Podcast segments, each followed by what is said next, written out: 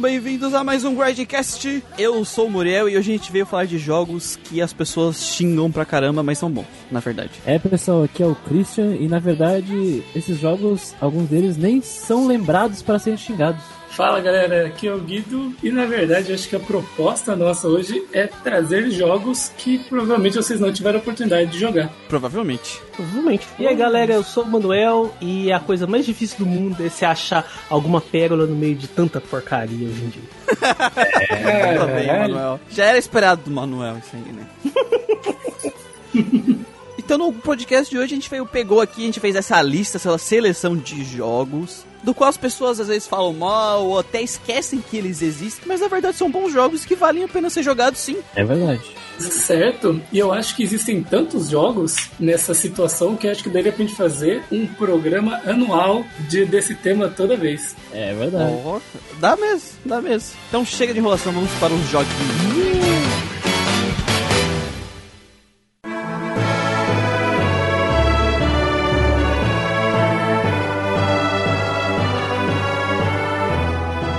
Então vamos começar a nossa listinha de uma vez e vamos para a Gacha Matinho.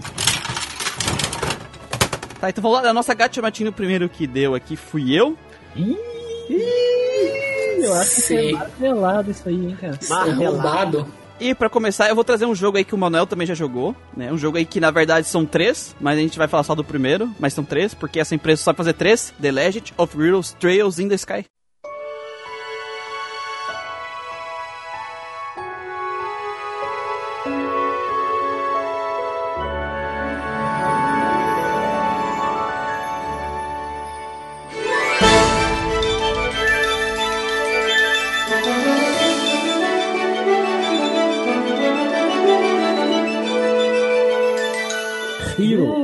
Ele falou que eram três, mas era um, falei, pronto, o cara vai me trazer Xenosaga e vai fazer o, o monólogo do super vaqueiro agora.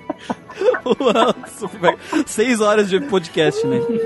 Ah, Nossa, cara, não fala esse nome Xenosaga, senão daqui a pouco todo mundo começa a pedir podcast Xenosaga e todo dia essa porra. Não, não, esquece, esquece, esquece essa Não, porra. não Vamos lá. existe, não existe. é- Não, não existe, não existe. Cara, assim, esse foi um daqueles jogos, de, aqueles de RPG que eu achei na Steam, né? Que eu achei, pô, deve ser aqueles joguinho indie japonês escroto. Comprei por 20 reais. E, cara, hoje a série, o Cold, uh, Trails of the Cold Steel tá em alta. Dá pra dizer que tá em alta, né? Tá todo mundo falando, todo mundo jogando. E, mas o pessoal esquece do do passado dessa série. A série é muito antiga e pra mim é muito dos méritos aí que a gente tá vendo Trails of Cold Steel eles vêm desses jogos antigos. Sim, é basicamente a fórmula é a mesma do, do Sky, só que o jogo tá 3D e tá mais waifuzado. E tem escolinha. Pegou as coisas como Ou seja, Então tá bom, então tá ótimo. É, é- é aquele efeito que eu chamo de personificaram o jogo. Eu falo personificaram, mas isso é um verbo. Não, isso aí é. é Personificaram. É. Personização. Não, já existe isso. Personagem. perso- é personaficação. Personificação. Essa palavra não existe. Boa, boa. Resumindo, resumindo, o jogo é um byte de japonês, né? Não esse. É um simulador cara. japonês. É até que vai sair o 3 agora, eu só vou jogar pelo Scared e pelos waifus, cara. Não necessariamente nessa mesma ordem. Escárnio. O Trails in the Sky não dá pra fa- falar que é jogo de waifu, Não, não, não. porque é- a gente tem que lembrar que a protagonista é a Stelle, né? Pois é, cara. E... Ah, e a que Stelle tem as, as pérolas, né, de... It's time for ultra violence. eu, eu sei que, eu sei que tem gosto pra tudo, sabe? Mas. Não, sim, sim. Inspirado, Stelle, velho. inspirado em Laranja Mecânica ali. Cara, eu adoro a Stelle, velho. Não, Stelle é legal, Stelle é legal. Ela, ela é, o, é o verdadeiro tomboy, ela não é o tomboy fetiche, tá ligado? Ela- Ah, ele é tomboy mesmo. Aí você tem, você tem gosto pra tudo, sabe? Você tem a dançarina, que é Sherazade, você tem a Lully, que é a Tita. Você Peraí. tem a, Tem uma a freira?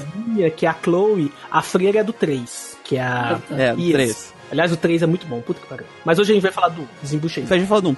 Cara, porque a, a história começa com eles, né, entrando na guilda, que é a Eles, guilda eles mercenário. quem? Eles quem? Eu não sei quem. A Stelle e o Sasuke. é...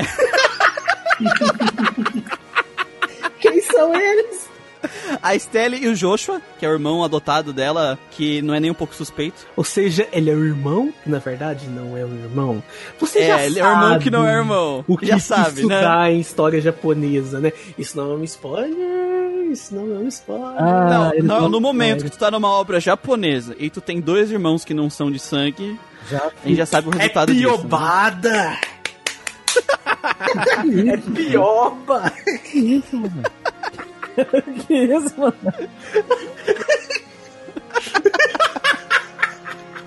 O Gustavo tá tipo, muito surpreso aí. É, eu tô, tô aqui sem saber o que. O que responder, só esperando seguir a história.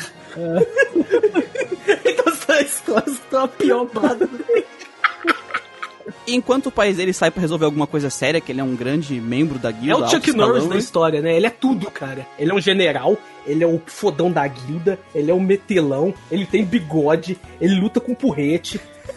Ele Tem bigode.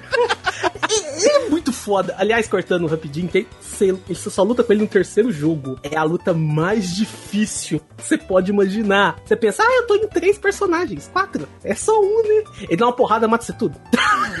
Como é que é o nome dele? Eu quero pesquisar cara dele. Cassius. Cassius Bridge. Uma da. Quero pesquisar o bigode. E ele tem bigode. Uma das coisas que eu acho legal é que ele pega vários elementos que eu já vi em outros jogos, que só que foram mal aplicados e ele faz bem. Por exemplo, assim como o Grande, esse jogo tem personagens que entram e saem da party. Tem. Tem, tem isso. Só que eles vivem voltando pra par em vários momentos da narrativa. Uhum. né? A narrativa é, ela é contada com todos os personagens. Eles, é dependendo do arco que tu tá. Algum personagem entra, depois ele sai por um tempo e às vezes lá na frente ele volta. E na dungeon final tu escolhe a tua party. Eu escolhi o Tafardi. Um problema que eu tenho com muito de RPG é quando tem um monte de personagem na party que ele não tá fazendo posta nenhuma.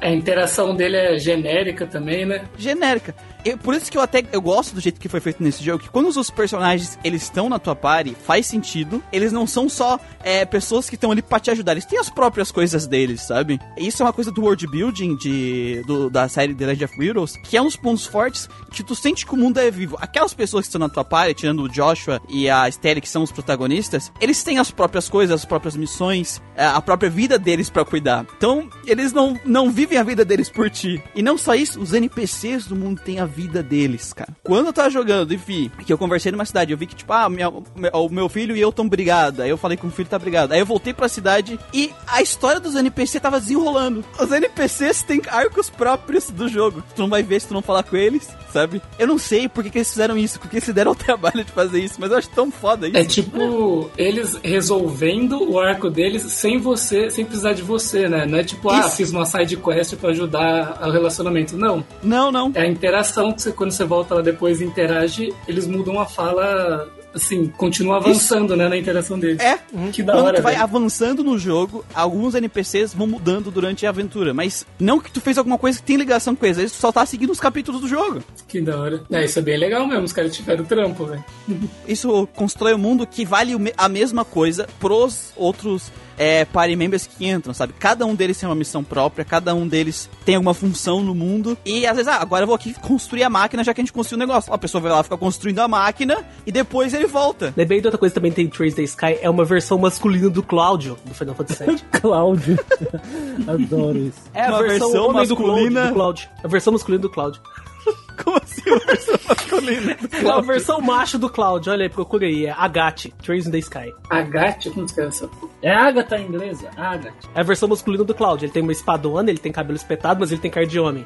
Ah, tá, tá, tá. Ah, Tá, tô ligado, tô O ligado. Agatha Crosner. Porra, Isso, é o. Cláudio mesmo, ele tem até um picolé, ó. É, só que é o Cláudio versão masculina.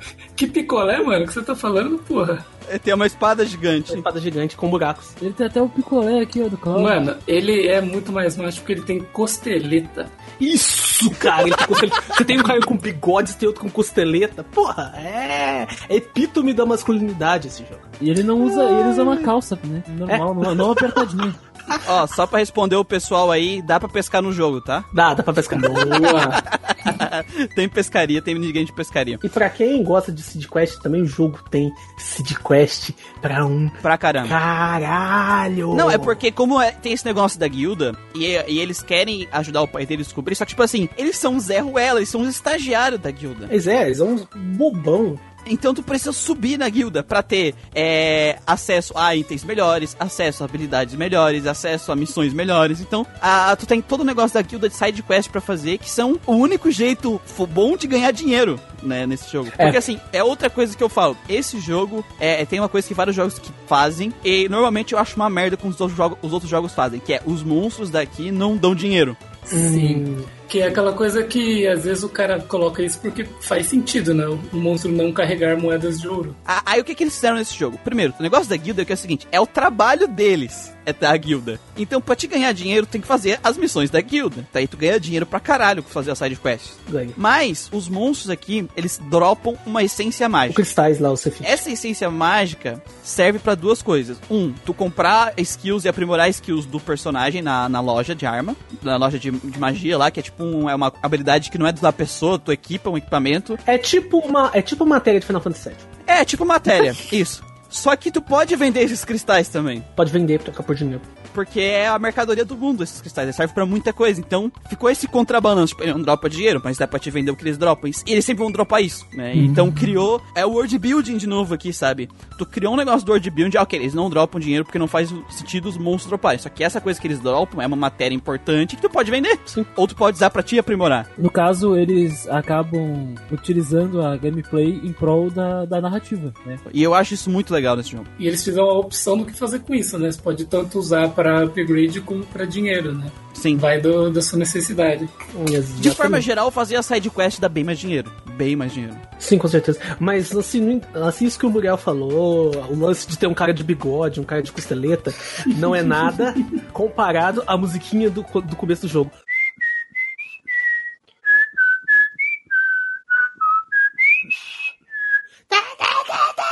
Tá, não precisava disso, não precisava. realmente. Cara, tu ouviu essa musiquinha eu recente ou tu esperando decorou ele ela? tirar uma, sei lá, uma ocarina pra começar a tocar do nada.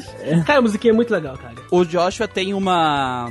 É uma gaita, né? Gaita. É uma gaita que ele usa, né? Ele, então ele, ele Gaita toca com a gaita. Isso. Outra coisa que eu acho muito sensacional nesse jogo, que, eles que eu acho que eles fazem muito bem, é misturar o combate tático num jogo por turno normal. É, um movimento, movimentação do, na batalha por grid. É por grid, só que assim, não demora o combate. E o combate é interessantíssimo, velho. A forma que eles colocaram o turno. Assim, tem uma barra lateral que mostra a quem vai agir. E dependendo das tuas ações, aquela barra muda. Né, pra mais vezes ou menos vezes, dependendo do- dos ataques que tu usa. Por exemplo, e tem uns bônus. Né, tem uma skill, eu esqueci o nome dela, que ele atrasa o turno do inimigo. Aí, tipo, o inimigo tá lá pra atacar depois de você. Se você usa esse skill, o, aí o inimigo vai lá pra, pra- depois que o Joshua atacar de novo. Sim, Ah, Então dá pra fazer muita coisa. Controlar, né? tem uns bônus que fica rodando lá na lateral da, dessa barrinha que o personagem que atacar naquele momento vai receber aquele bônus. Então tu também tem que pensar pra ficar com os bônus bons de ataque duplo, do- dobro de dano e tal, porque às vezes tu- se tu deixar pro inimigo ele vai comer tua bunda. assim, Também tem isso também. Que gostoso. Tem ataque especial que tu pode só pode usar no turno do oponente pra quebrar um skill dele. tem um Tipo monte de tipo coisa. Break. E no 2 e no 3, além de bônus que tem no. Você pode ganhar nos turnos, tem uns bônus lá que te ferra, por exemplo. Tem uma opção lá que mata teu personagem. Você pode jogar isso pro inimigo também. Você pode ir manipulando e fazer o inimigo se ferrar no seu lugar. É bem legal. O Cold Steel ele mantém isso também. É desse estilo. E cara, eu acho que o único ponto fraco assim desse jogo mesmo é que essa empresa tem essa mania de dividir o jogo em três, né? Olha, eu vou ser sincero com o Trails, com o Kun Uhum. Sky. É, ele é uma trilogia, mas a história principal tá nos dois jogos. O terceiro é outro Sim. protagonista e é outra narrativa. Mas assim, eu vou ser sincero, dava pra tranquilamente a história dos dois jogos ser resumida em um jogo só. Pois é, porque eu acho o ritmo do, da história do primeiro é muito lento. Tem texto pra cacete. E, e não acontece nada demais na narrativa do primeiro, sabe? Tipo, é. O, o negócio, acontece um negócio com o Joshua e é isso, sabe? É eu acho muito fraquinha a Só narrativa. tem um plot twist no final e o plot É. twist que. Ai, de novo isso. Por favor, Japão. É. Queria, vai. Que é o ponto fraco.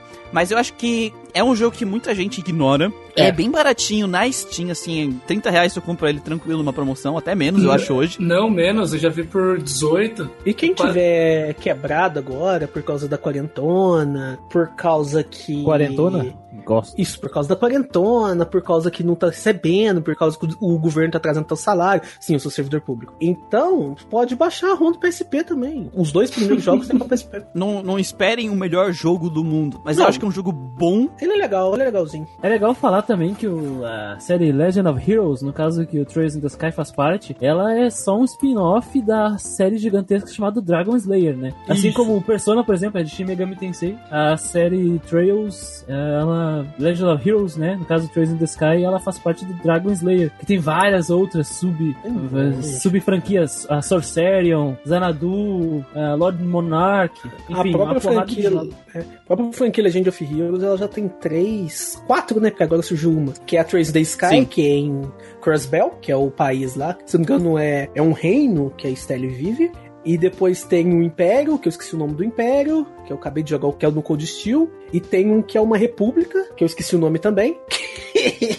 que é dos dois jogos, que é o Ao no Kiseki e o Zero no Kiseki, que eles não foram Isso. traduzidos ainda. Mas o Sim. primeiro Legend of Heroes saiu em 1989, pra ter noção. É, te- Tem a Dragon Slayer The Legend of Heroes, o primeiro. Depois teve, a, teve outra série, assim, falou, o Gar- Garv, Trails in the Sky, Trails of Zero, né, que é o Zero no Kiseki, que nunca veio pra cá, Trails of Cold Steel. E é isso. Que é isso. Então eu- é um jogo que eu recomendo aí pro pessoal dar uma jogada. E vamos pra. Bola pra frente, né? Vamos pro próximo aqui na nossa Gacha Team. Senhor Christian, Beleza. E aí, pessoal, eu trouxe um joguinho aí que provavelmente todo mundo deve ter ouvido falar alguma vez, né? E foi uma das primeiras grandes ah, tentativas aí, ah, grandes incursões da franquia Pokémon nas, nos grandes crossovers, né? E no caso o jogo é o Pokémon Conquest.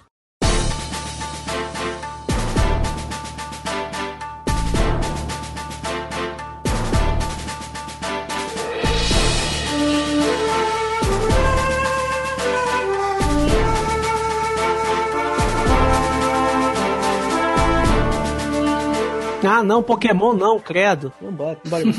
Olha isso, rapaz. Eu até tenho a sua opinião, mas não ia falar nada.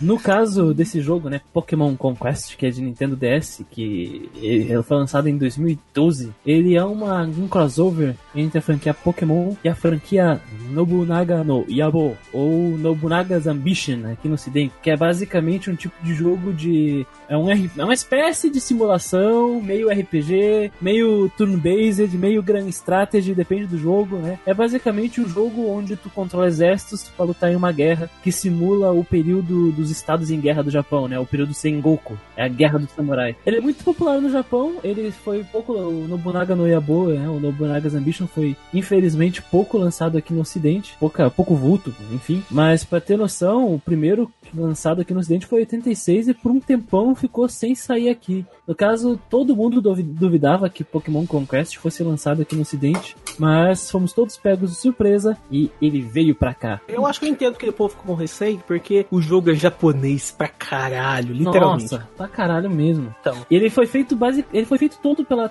Koei, então um dos primeiros, né, uniões aí matrimoniais da Koei com a Nintendo, tanto que o diretor do Pokémon Conquest era o diretor do Samurai Warriors 4, pra pra ter uma ideia.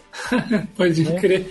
É, o Nobunaga tá bem parecido com, com a linha que eles usam em Samurai Warriors. Sim, todos os personagens, né, os históricos japoneses, os samurais, todos que aparecem no Pokémon Conquest, eles são personagens realmente da história do Japão. E o design deles é a cópia do Samurai Warriors. É igualzinho, assim, por qualquer um deles. Então, como fazer essa conciliação, né, matrimonial entre a franquia Pokémon e a franquia Nobunaga no Yabo, né, Nobunaga's Ambition? A saída que a Koei, Tecmo Koei tomou é criar um Tactics, né, um RPG tático usando Pokémon. E que maneira mais inteligente de utilizar uma franquia que costumamos ver em batalhas em turno do que Tactics. E, na verdade, no fundo do meu coração, sinto muito, muita falta de que um outro jogo dessa mesma linha, dessa mesma série, né, nunca tenha saído. Porque a união foi tão bem feita, foi tão bem casada, foi uma luva que é, é incrível, é incrível, assim. A sacada é que na história do jogo tu começa com um pequeno samurai, né? Enfim, é um personagem de jogador ou MC, dá um nome pra ele. E a ideia Pode é tanto menino ou menina também. tanto menino ou menina.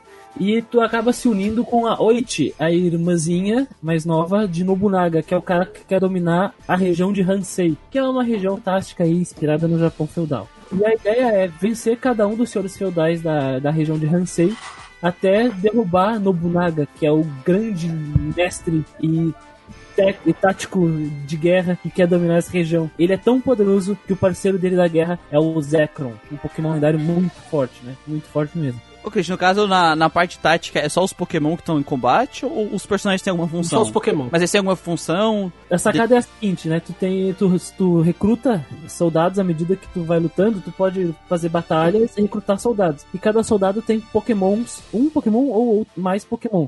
E esses soldados, eles podem fazer algumas coisas que dão alguns efeitos nos Pokémon. Cada Pokémon tem seu movimento que é utilizado no combate. Então tem Pokémon que tem habilidades de combate que atacam à distância, tem Pokémons que atacam corpo a corpo. Dependendo do tipo do Pokémon, é, ele vai ter uma afinidade ou não em certas habilidades no combate. Por exemplo, Pokémon voadores, eles passam por cima dos obstáculos, né? Eles não, não tem o limite do. No caso dos Pokémon que andam, tem, né? De parar no precipício, por exemplo. Eu acabei de ver aqui também, tô vendo a gameplay no YouTube, e segue o mesmo esquema também do, dos jogos é, de Pokémon normal, que tem habilidades que são super efetivas, né? Contra Sim, os outros. sim. A, a tipagem, a tipagem continua a mesma. Continua no mesmo esquema, né? Cada Pokémon tem seu tipo, então se joga um lança-chamas um Pokémon de planta, ele vai tomar muito mais dano. E os Pokémon têm habilidade também, como nos jogos clássicos, jogos básicos do- da, da série principal, Uhum. que afetam em batalha. Então, se um Pokémon tem uma habilidade que fica mais forte quando ele fica com menos vida, ela vai se manifestar no campo de batalha. Só que a questão do Pokémon Conquest não é só lutar, é basicamente um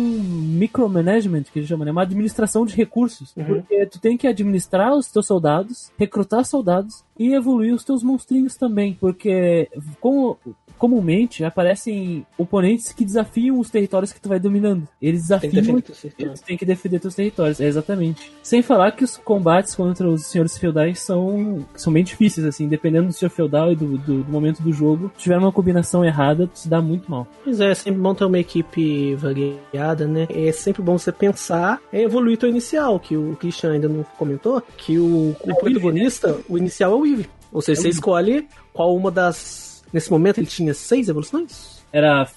Sete. É Fle- Uma das sete evoluções. Vaporeon, Acho que é sete. Eu acho que era 7. E podia evoluir em qualquer uma dessas, né? E no caso eu, tinha- eu evolui pro Vaporeon. E aí tu evoluiu em que, ô, ô Manuel? Eu peguei o Glaceon só pra fuder o Zekrom dele.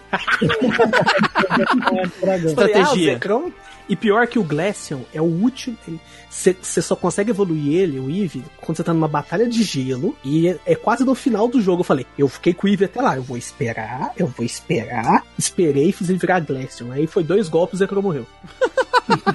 E aí é muito legal que tem que manter a moral do teu- das tuas tropas assim, altas, né? Que nem no Nobunaga's Ambition. Então, dependendo do território que tu dominou, tem algumas coisas que produzem, por exemplo, por exemplo, recursos, eh, como comida, e, e se tu pode usar isso para poder levantar a moral do, das tuas tropas. Então, uma- as tropas elas têm uma setinha que indica se eles estão bem ou mal, né? Então, se um soldado teu que tu usa muito, muito, muito, muito, é que nem no jogo de futebol lá da época do PlayStation 1, ele fica muito cansado, ele fica gasto, Cara, ele fica baixo. Exatamente. Eu juro por tudo que eu pensei nessa referência, quase falei, falei, ah, não, deixa quieto. E aí o que eu te falar e fez, desgraça. Foi- Falou e fez a setinha pra baixo em vermelho do, do, do Win Eleven. Nossa. No caso, no caso, você tinha azul aqui. Então, se tem uma. Se eu não me engano, era uma casa de banho, né? Quente. Tu coloca teu soldado lá um- por um dia, ele descansando, ele melhora a moral dele e fica melhor. Seu soldado, no caso, seu Pokémon, né? No- não, é um soldado, que é o mestre do Pokémon. Ah, é o mestre, que da hora. Porque existem vários soldados e tu pode recrutar eles, né? Ao longo do- dos territórios. E existem vários eventos, por exemplo, Pokémons que só podem ser pegos em eventos que aparecem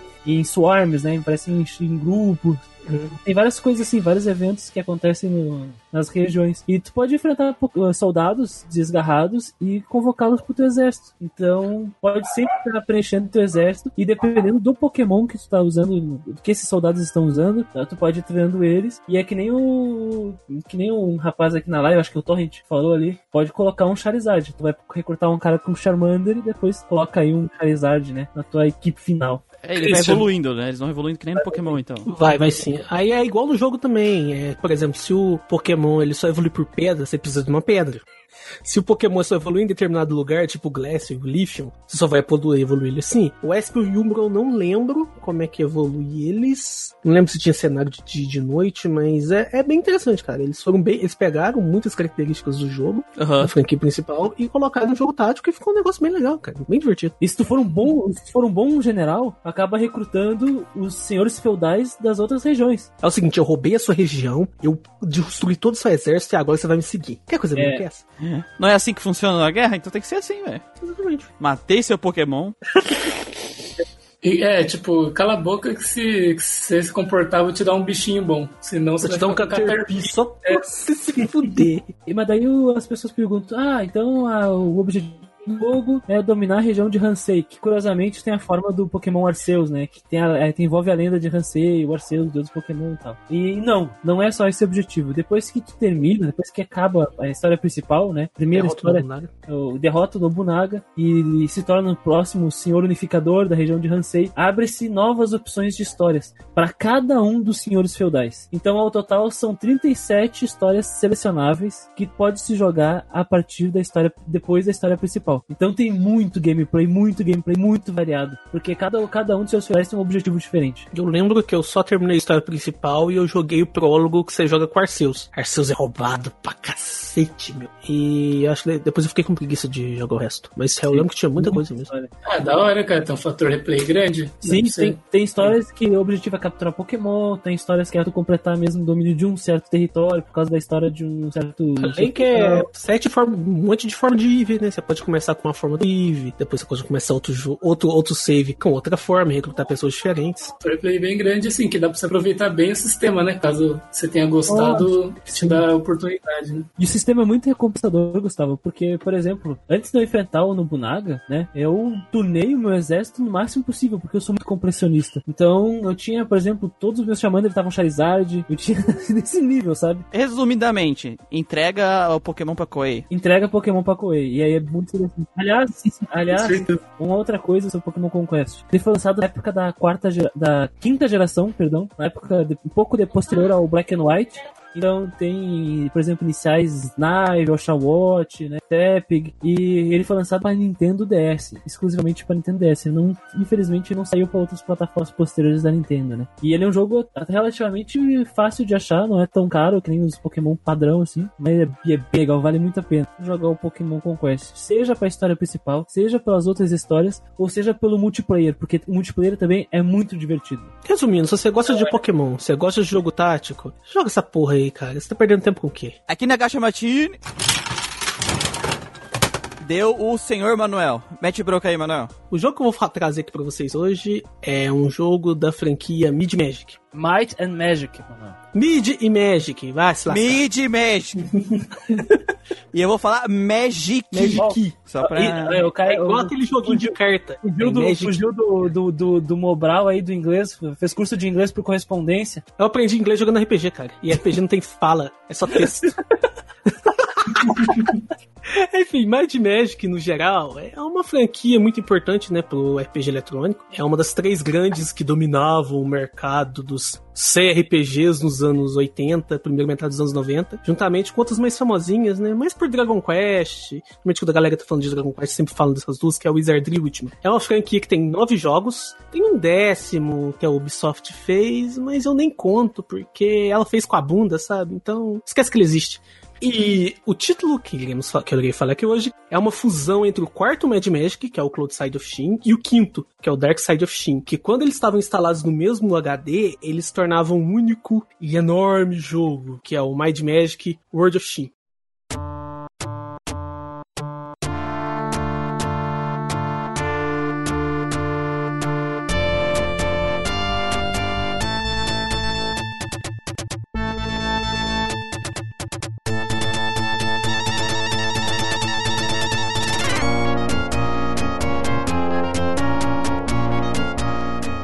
Caralho, que loucura, velho. Os caras fundiram o jogo? É, tu instalava o teu. Tu pegava os teus dois flop disk.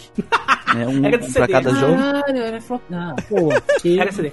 Não, o 3, o 3 é flop disk. três é né? O flop 3 disk, eu vi na capa dele. um, Tá na um capa. now, Kiss, tá ligado? Você pega os bonecos assim. Não, é, na verdade eu acho que era flop disk mesmo, cara, porque eu acho que o, o único que é CD é o World of Steam que eles lançou depois. Que o Cloudside, ele foi lançado em, se eu não me engano, em 92 e o Dark Side em 93. Pra quem não sabe o que é um flop disk, ele é um disquete brochado. Um disquete gigante. Brocha. Antes de a gente falar um pouquinho do jogo, né, uma pequena introdução ao mundo de Mind Magic. Em resumo, mais ou menos, a franquia conta a história dos Ancients, que são seres intergalácticos de tecnologia ultra avançada. Tem até um nome legal, é manipulação elemental. Isso aí não é medieval, esse jogo, não? Pois é, cara, é uma fantasia. Qual que é o nome? Acho que é fantasia científica, se eu não me engano, que é o termo. É, é conhecido como ficção científica. Não, Não, fantasia ficção- científica? É fantasia científica, isso, Ah, fantasia tá, eu vi científica. É ficção científica com fantasia medieval. Aí quando, os ancientes, que são seres intergalácticos que tinham essa manipulação elemental, e eles usavam essa tecnologia para colonizar e povoar galáxias. Universos afora, né? Entretanto, como a galáxia tem planeta pra caralho, né? Eles começaram a construir androides conscientes, que eles chamaram de Guardians, pra deixar eles responsáveis por cada planeta, né? Esse processo de colonização, de fazer esses, essas, esses experimentos científicos. E deixa eu adivinhar, eles deixaram esses androides é, perceberem que eles existem, tipo, Sim. as consciência. Cara, é, é, é aquela coisa assim, tu deixou a inteligência artificial cuidar de alguma coisa, ela vai te matar. Ela só existe pra isso. É, ela vai, ela vai arranjar algum jeito de aprimorar e te matar. Pois é, e foi justamente o que aconteceu, que tem um desses Guardians que chama Shelton, que ele havia sido mandado para um planeta chamado Terra, é o mesmo Terra daqui? Creio eu que não. Ele surtou, não explica necessariamente como ele surtou, sei que ele pegou da batatinha. Ou às vezes ele tava certo no fim das contas, né? Que ele se revoltou contra seus criadores, falou que os criadores dele estavam querendo fuder ele, estavam querendo acabar com o planeta dele, sendo que os criadores. Tirar, tirar os direitos trabalhistas dele. direito trabalhista. aí... Querendo que ele trabalhasse home office. Exa- Exatamente. Não vai aposentar, né? Aí ele surtou, começou a revoltar, começou a chocar. Ou foi outros sistemas solares, começou a pegar os planetas dos outros sistemas solares. Olha que planeta legal. Chocar contra os próprios sóis deles. Fez uma putaria do caralho. E aí o que, que os ancientes fizeram? Eles, por acaso, eles tinham feito um botão de desligar Android caso ele fique loucão? Não. Eles criaram outro Android. Dessa vez um com o nome de, de.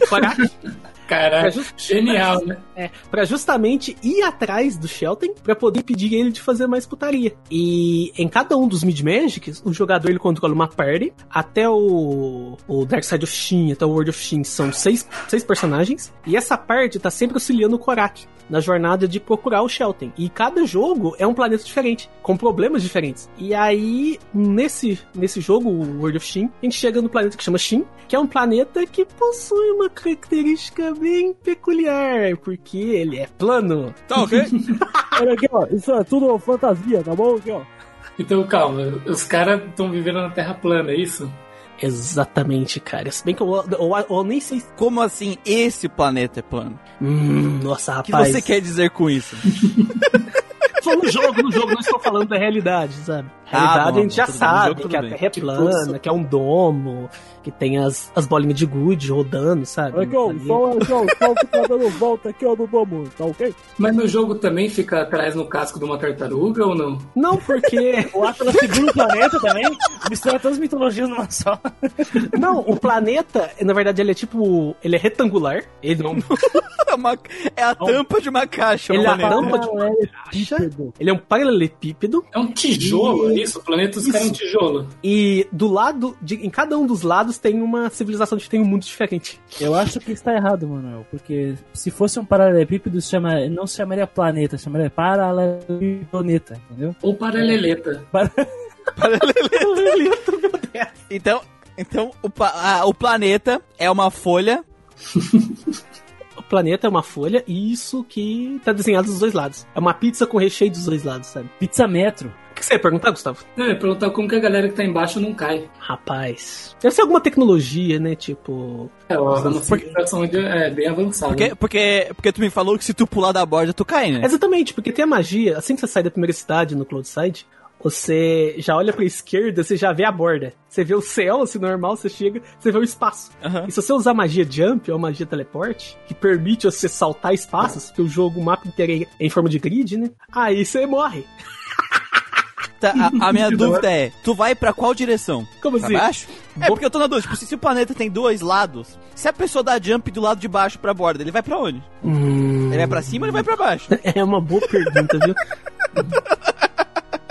É porque não mostra o que acontece, né? Porque tem uma cidade que fica no céu, no jogo, é até da hora que você anda nas nuvens. É, aí se você cai no buraco, mostra o personagem caindo. Mas se você faz isso no espaço, não mostra o personagem caindo, ele morre instantaneamente. Ah, entendi. Você não morre instantaneamente se tiver histórico de atleta.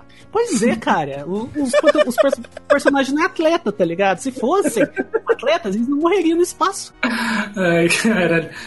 Ai, meu Deus do céu. Tá, mas vai, continua sobre o jogo, Manel, sobre o jogo. É, é, ele é plano, o planeta é plano, e em cada uma das faces existe um mundo diferente. Um que recebe mais luz solar, Certo. e aí reflete nos inimigos, né, que eles possuem umas cores um pouco mais claras. E outro que recebe muito pouco luz solar, que é o lado de baixo. Sim, tem o lado de cima e o lado de baixo, que é o Cloud Side, é o lado que, que recebe mais luz, e o Dark Side é o lado que recebe pouca luz. E aí eu me pergunto como é que isso tá, como é que, como é que esse planeta tá em relação à estrela dele, se ele tá meio inclinado, se ele gira, se ele faz movimento de translação. O Sol gira em torno do planeta. Ó, Pois é.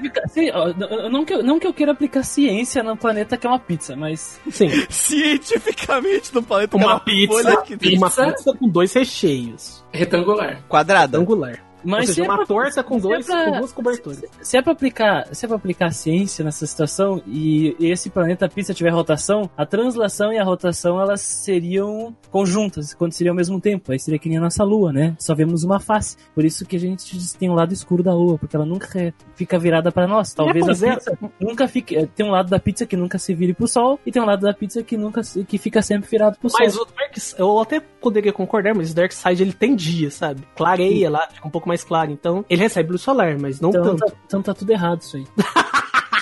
Então, cada um dos lados tem um mundo diferente e cada e cada um dos lados tem quests diferentes, tem problemáticas diferentes. Do lado de cima do Cloud Side, o vilão é o Lord Shin, que é um caveirão, e ele tem um dragão de estimação. E quando você morre, ele fica rindo da sua cara. Caralho, dragão cuzão, velho. É, da Game Over ele fica rindo da sua cara. E no, e no Dark Side o vilão é o. É o Alamar. Que ele parece que ele tá usando uma roupa de um vilão de Tokusatsu. Golimar? Valdemar Alamar. Golimar! Golimar! Golimar! Que ele parece, um, ele parece um vilão de Tokusatsu. E também, quando você morre no Dark Side, ele fica rindo da sua cara. Esqueceu de mencionar que o dragão tem óculos.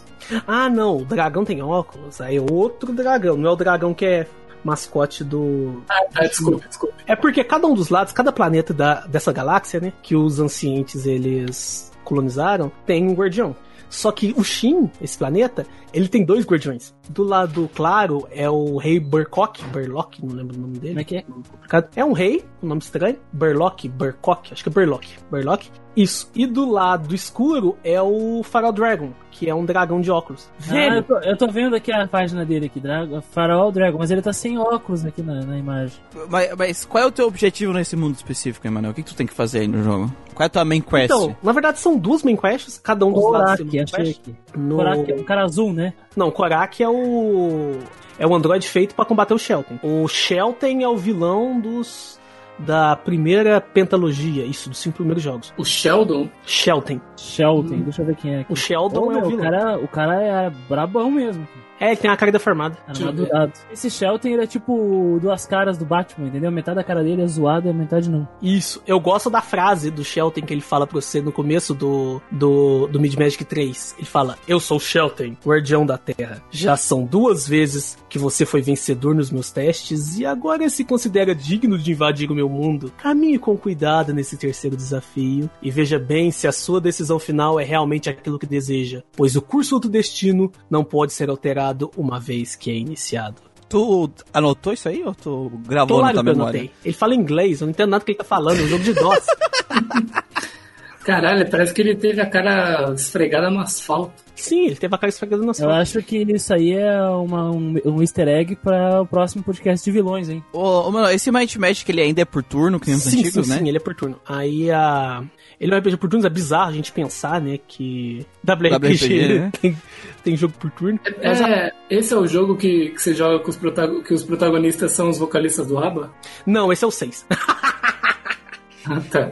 Aí nesse você pode escolher raça, você pode escolher sexo, você pode escolher classe dos seus personagens, sabe? No 6, que os pais vocalistas do ABBA, por algum motivo eles acharam que seria uma boa ideia deixar os personagens a parte só de humano. Aí você não pode ter anão, você não pode ter goblin, você não pode ter elfo. Por algum motivo pensaram isso, né? Me parece igual Dragon Age 2, que a galera, tipo assim, o primeiro jogo você podia ser várias raças, tipo, anão, humano, anão, elfo, segundo só humano e três classes, tá ligado? Eu não sei porque eles fazem Não isso. entendo essa evolução de, de Não jogo. faz, é uma evolução, ainda bem que agora eu tô jogando 7 e voltou às classes de novo, sabe? E a parte interessante deles um RPG de turnos é que todo o mapa do jogo ele é feito no formato de grid, que é aquela divisão por quadros. Uhum. E os inimigos, eles vão se movendo até você um quadrado por vez. Se você mover um quadrado, eles se movem um. Se você afastar, eles se movem mais um. E nesse meio tempo, você pode tirar neles com flechas, com magias, ou mesmo usar alguma magia pra pular quadros e dar no pé e deixar ele ver navios. Que tem magia teleporte. Ele não é em counter base, então, tipo, tá todo mundo no- na batalha ali.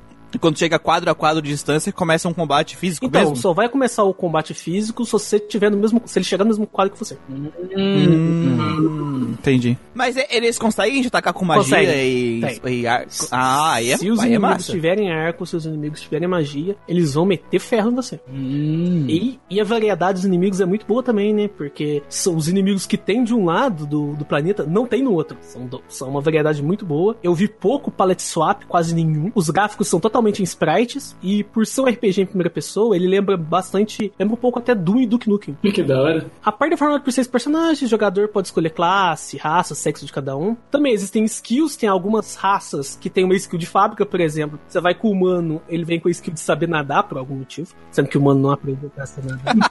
A utilidade do humano É, tipo, ele consegue nadar. Que merda! Você vai no druida, ele pode ver passagem secreta, sabe? O humano sabe nadar. Porra, o druida que era pra saber nadar, velho. Por favor, me diga as, as habilidades de outras classes, que eu quero ver se o humano é tão inútil assim. Porque, velho, imagina, tipo assim, ah, essa, essa raça aqui consegue soltar um raio laser pelo olho, o humano nada. Mas você não joga RPG, tu joga de humano. Finalmente, Caralho, isso. A Aritsu tá gritando lá no fundo, Muriel. Ela tá dizendo que quem joga RPG escolhe humano é merda, é isso? É isso que ela tá É. falando. Ali, o Torrent concorda, ele escreveu hashtag impeachment do ser humano. Eu, eu nunca pego humano, porém, melhor do que muita coisa aí. eu tô vendo aqui. é, os humanos eles sabem nadar, o anão ele pode ver passagem secreta e o gnomo tem Danger Sense, ele pode, ele avisa quando tem inimigo por perto. Caralho, sentido da aranha. É o sentido da aranha. Claro, os outros personagens têm NPC no jogo que dá pra você conseguir essas skills pros outros, mas esses já vêm com, de fábrica, sabe? Aí tem diferença de stats também, por exemplo, aqui, ó. O humano tem os stats bem equilibrados, é 7 em tudo, basicamente. Aí os outros já tá mais aqui. O meio orc, ele tem mais ataque e por aí vai. Mas, tipo, tem uma variedade interessante e o humano realmente é uma das piores, como sempre, é uma das piores classes. E aí, normalmente nesses jogos, o humano, eles sempre colocam como uma casa de é, equilíbrio, normalmente né? a casa equilibrada aqui no, no Mid Magic é parecido também. E tem algumas skills também. Você consegue outras skills, por exemplo, a, skill Jesus Cristo, que você pode andar na água. Você tem a skill que dá pra você andar em, em cima de árvore, em cima de montanha. E como o mapa é totalmente aberto e, e livre, e no World of Steam tem dois mapas assim, né? O jogador pode fazer o ritmo da aventura que quiser. Por exemplo, você não pode, pra você andar entre um mundo e o outro, você não pode andar até a borda e virar do outro lado, sabe? você não Não dá pra te se pendurar na borda e pular pro outro lado, não? Para você se andar de um mundo para o outro, você precisa encontrar pirâmides ocas que tem um olho de olhos em cima, que o olho pisca e quando você interage com elas, você está do outro lado. O que isso significa? Nossa, velho. Os caras Illuminati total. Os cara, os cara, os cara fumaram quando eles fizeram esse jogo. Não é Fumaram, possível. cara. Você nunca viu os Illuminati, mano? cara, esse jogo é uma mensagem, porque tudo que é real no mundo eles botaram Pois nele. é, Illuminati. Tudo que é verdade. Tem reptilianos? Eu não lembro se tinha uns, umas criaturas meio lagartas. Só faltou os Eu não tô reptilianos. né? lembrado, eu sei que no Mid Magic 3 tinha uns lagartos que cuspem fogo. A parte interessante que tem dessa navegação dos mapas, né? Que cada um dos lados ele tem uma main quest, mas quando você termina as duas main quests, você pode terminar na ordem que você quiser, e você, abre uma terceira main quest, que é pra unir os dois lados. Tu vai dobrar a folha? Eu posso dar spoiler aqui? Posso não. não, é um jogo de Não. Não. Não, não, não, não dá, não dá. Cara, a gente, a gente é uma comunidade que vem incentivar, a gente tem que incentivar as pessoas a jogarem o Cara, já Might tem Magic. um dragão que usa óculos, velho. Já tem pirâmide Cara, se um dragão que usa óculos não é motivo suficiente pra você jogar esse jogo, eu não sei o que, que é. Já tem pirâmide Illuminati, o mundo é plano, é, é a realidade nua e crua, sabe? É, é uma torta com duas coberturas. Não, não tem mais motivo, sabe? Caralho, não jogar. Então, no, por fim, né, das contas, né, que a gente falou disso tudo, o World of Steam é um jogo incrível. Eu vejo muitas pessoas falando, principalmente aqui no Brasil, né, que Sonic 3 e Knuckles é um jogo incrível, porque fez um jogo enorme, porque juntou dois jogos em um, mas o World of Steam fez isso um ano antes e com RPG. Então, é um negócio. Se isso não é incrível, eu não sei o que, que é, porque eu Ah, não vi. fez no PC, né, Manuel? No PC é fácil. Então por que, que ninguém fez antes? E ninguém fez Sempre tem uma depois? desculpa, né? Sempre tem desculpa. que é PC. Ô, Manuel, qual foi a nota que tu deu pro jogo mesmo? Oito. Oito? louco. Caralho, velho, o jogo tem. É triple S esse aí. Mas, mas- mas tem, mas tem chance de, de, de rolar um grande que é esse jogo aí, hein, cara. Steam. Ele é um jogo incrível, ele é relativamente barato também, né? GOG, acho que os seis primeiros Mid Magic vem no pacotão, sai em torno de 20 conto. E também Vale em site de Abandonware, tá cheio de deles aí também, pra quem quiser. Eu me identifico com o jogo. Achar Jack Sparrow, né? O que não falta, né, são opções para aqueles que possuírem a força e a magia ao seu lado, desbravar esse pitoresco mundo plano repleto de goblins, hidras, dragões, toupeiras gigantes, dragões velhos com óculos e robôs com metrancas giratórias no lugar dos braços. Ô, Ô, louco. velho. É. O pior do Final Fantasy VII, né, cara? A metralhadora giratória. Então tá? Então vamos para o próximo aqui na nossa Gatimatin, só tem mais uma cápsula. Senhor Gustavo! Bom, galera, então esse jogo que eu vou trazer aqui pra vocês hoje é um western. Yay! É mobile, é mobile. É Não Negócio. mobile, não é mobile point and click não, né? Action Mobile point não, and click, point né? and click, vamos ver. E é action? Não, não é action não. Mas ele também é um CRPG. Yeah! Ih, é point and click. É o novo gênero nesse RPG, né? Né? Novo gênero. A gente, tem o, a gente tem o WRPG, o JRPG e o CRPG, não é isso? Isso. Isso. Tem outros também, né? Só que esse aqui, só que esse é. RTS com pause esse jogo aí. Não, né? Quem que faz isso? Quem faz Que isso? loucura, um jogo desse existir. Não, então, é, esse é um CRPG antigo, então não é Coxas RPG. Hum. É o de computador. E eu achei legal trazer esse jogo aqui pra vocês, porque o último jogo que a gente gravou foi Baldur's Gate. E ele é uma adaptação de RPG de mesa para um jogo eletrônico. E esse jogo também é. E eu estou falando de Shadowrun Returns.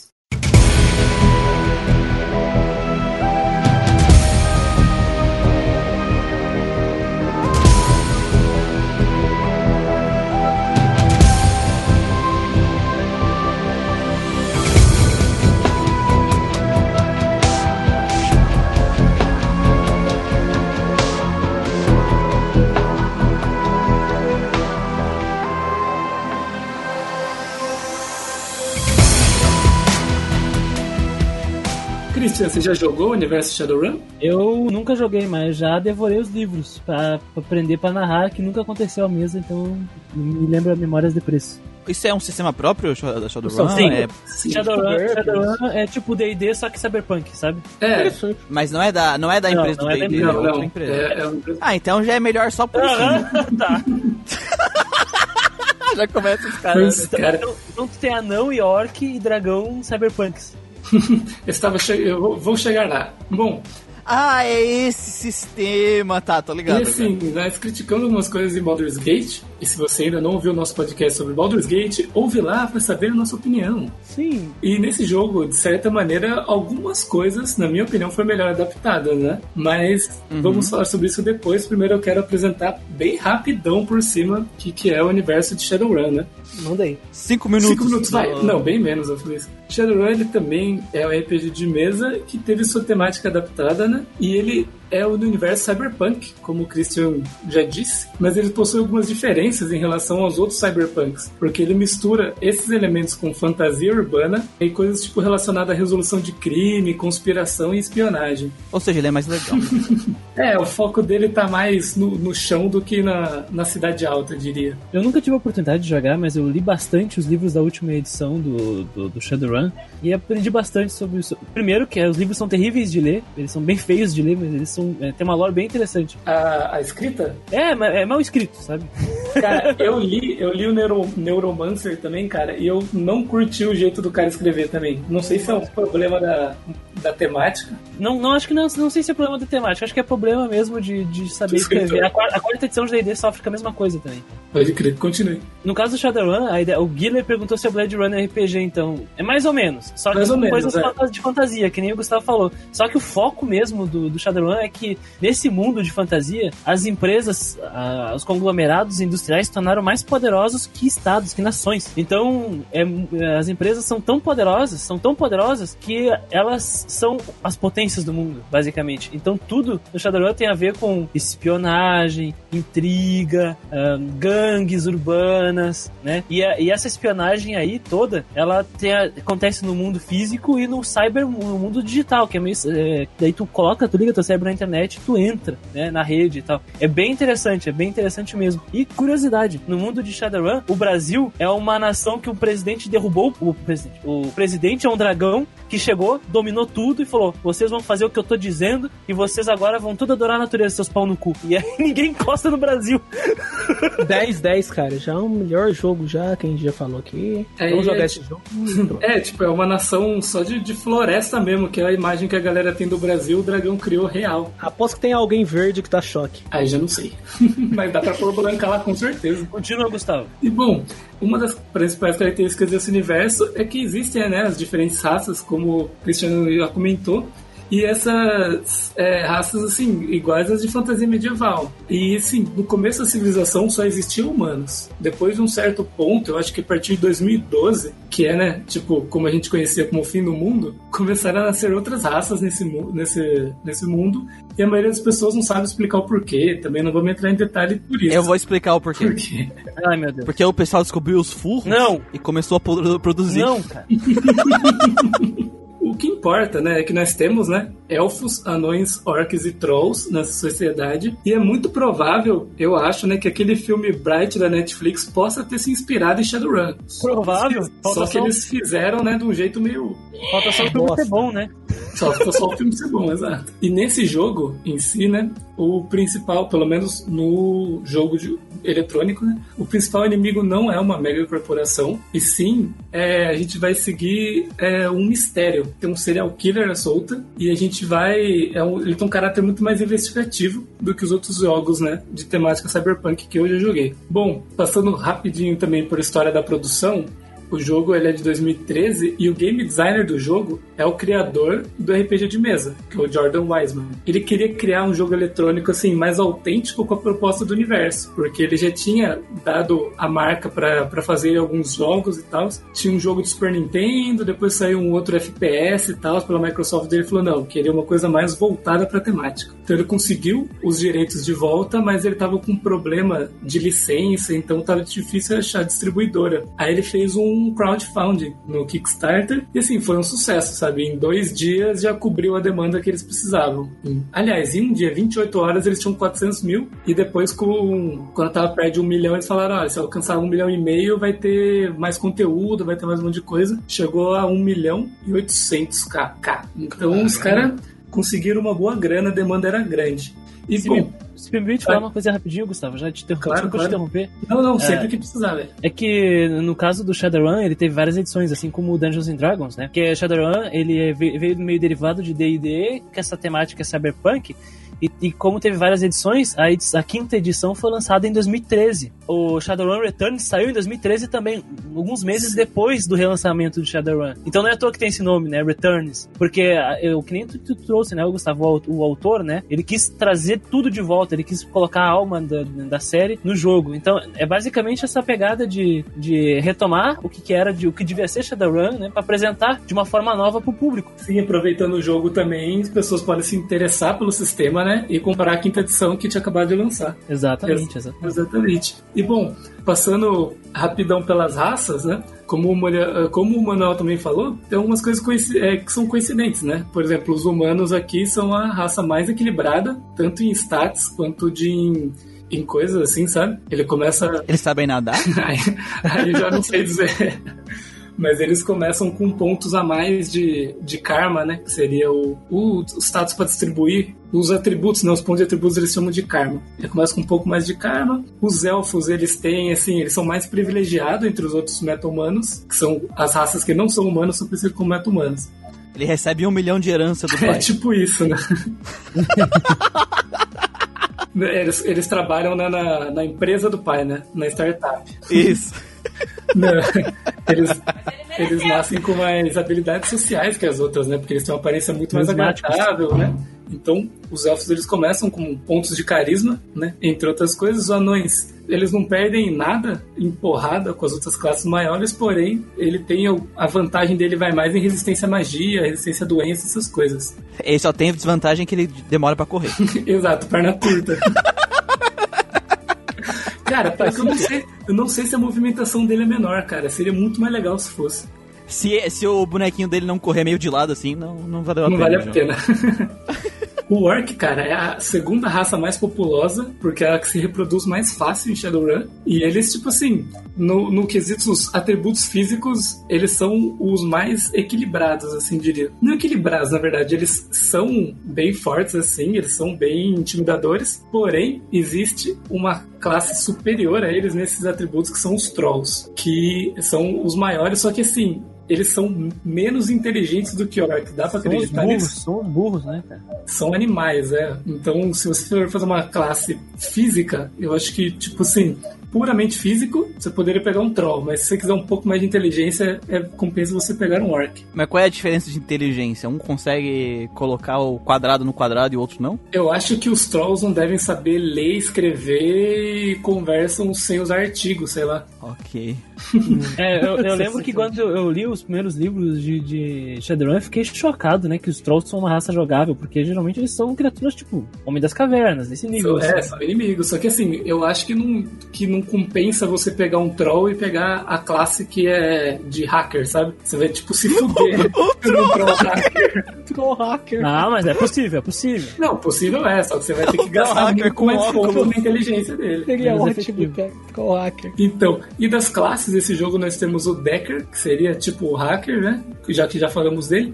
E eles usam Cyberdex, que é tipo, quem já, já tá familiarizado com Neuromancer e obras assim já viu, né? Que é um dispositivo que eles usam pra plugar na Matrix. Sim, né, E- nessa- nessa parte digital, né? Cyberespaço. Sim, e Matrix, assim, já é um conceito que já vem antes do filme, tá? Pra quem não, não conhece, ele já vem nesses universos cyberpunk, já existia a Matrix. Ghost in the Shell!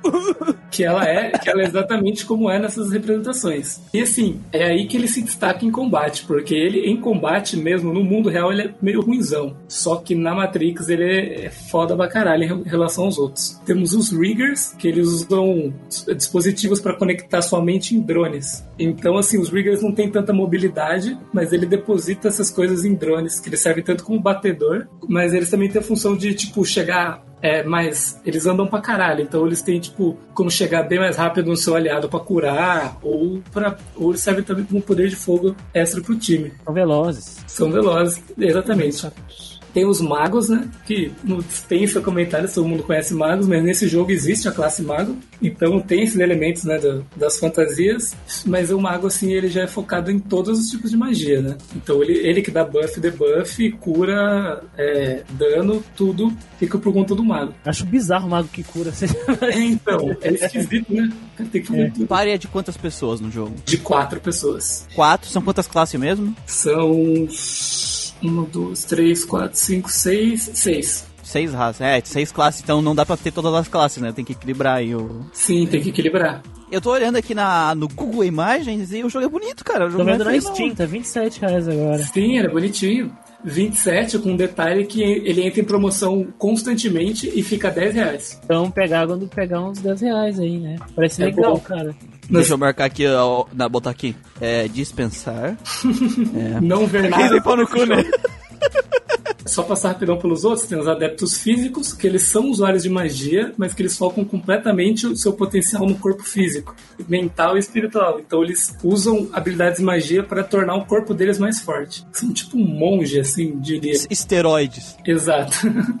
é tipo Monge com isso. esteroides. Tem os xamãs, que eles usam sua habilidade para criar um totem Xamã, né? a espada e o sonho vão brilhar. A Ah, escuridão não! vai terminar. Os xamãs, eles são é, focados em invocar espírito de animais. Então eles são uma- meio que uma mistura de xamã e druida. É, tipo druida, né? E tem a classe que eu joguei, que é maravilhosa, que é o Street Samurai.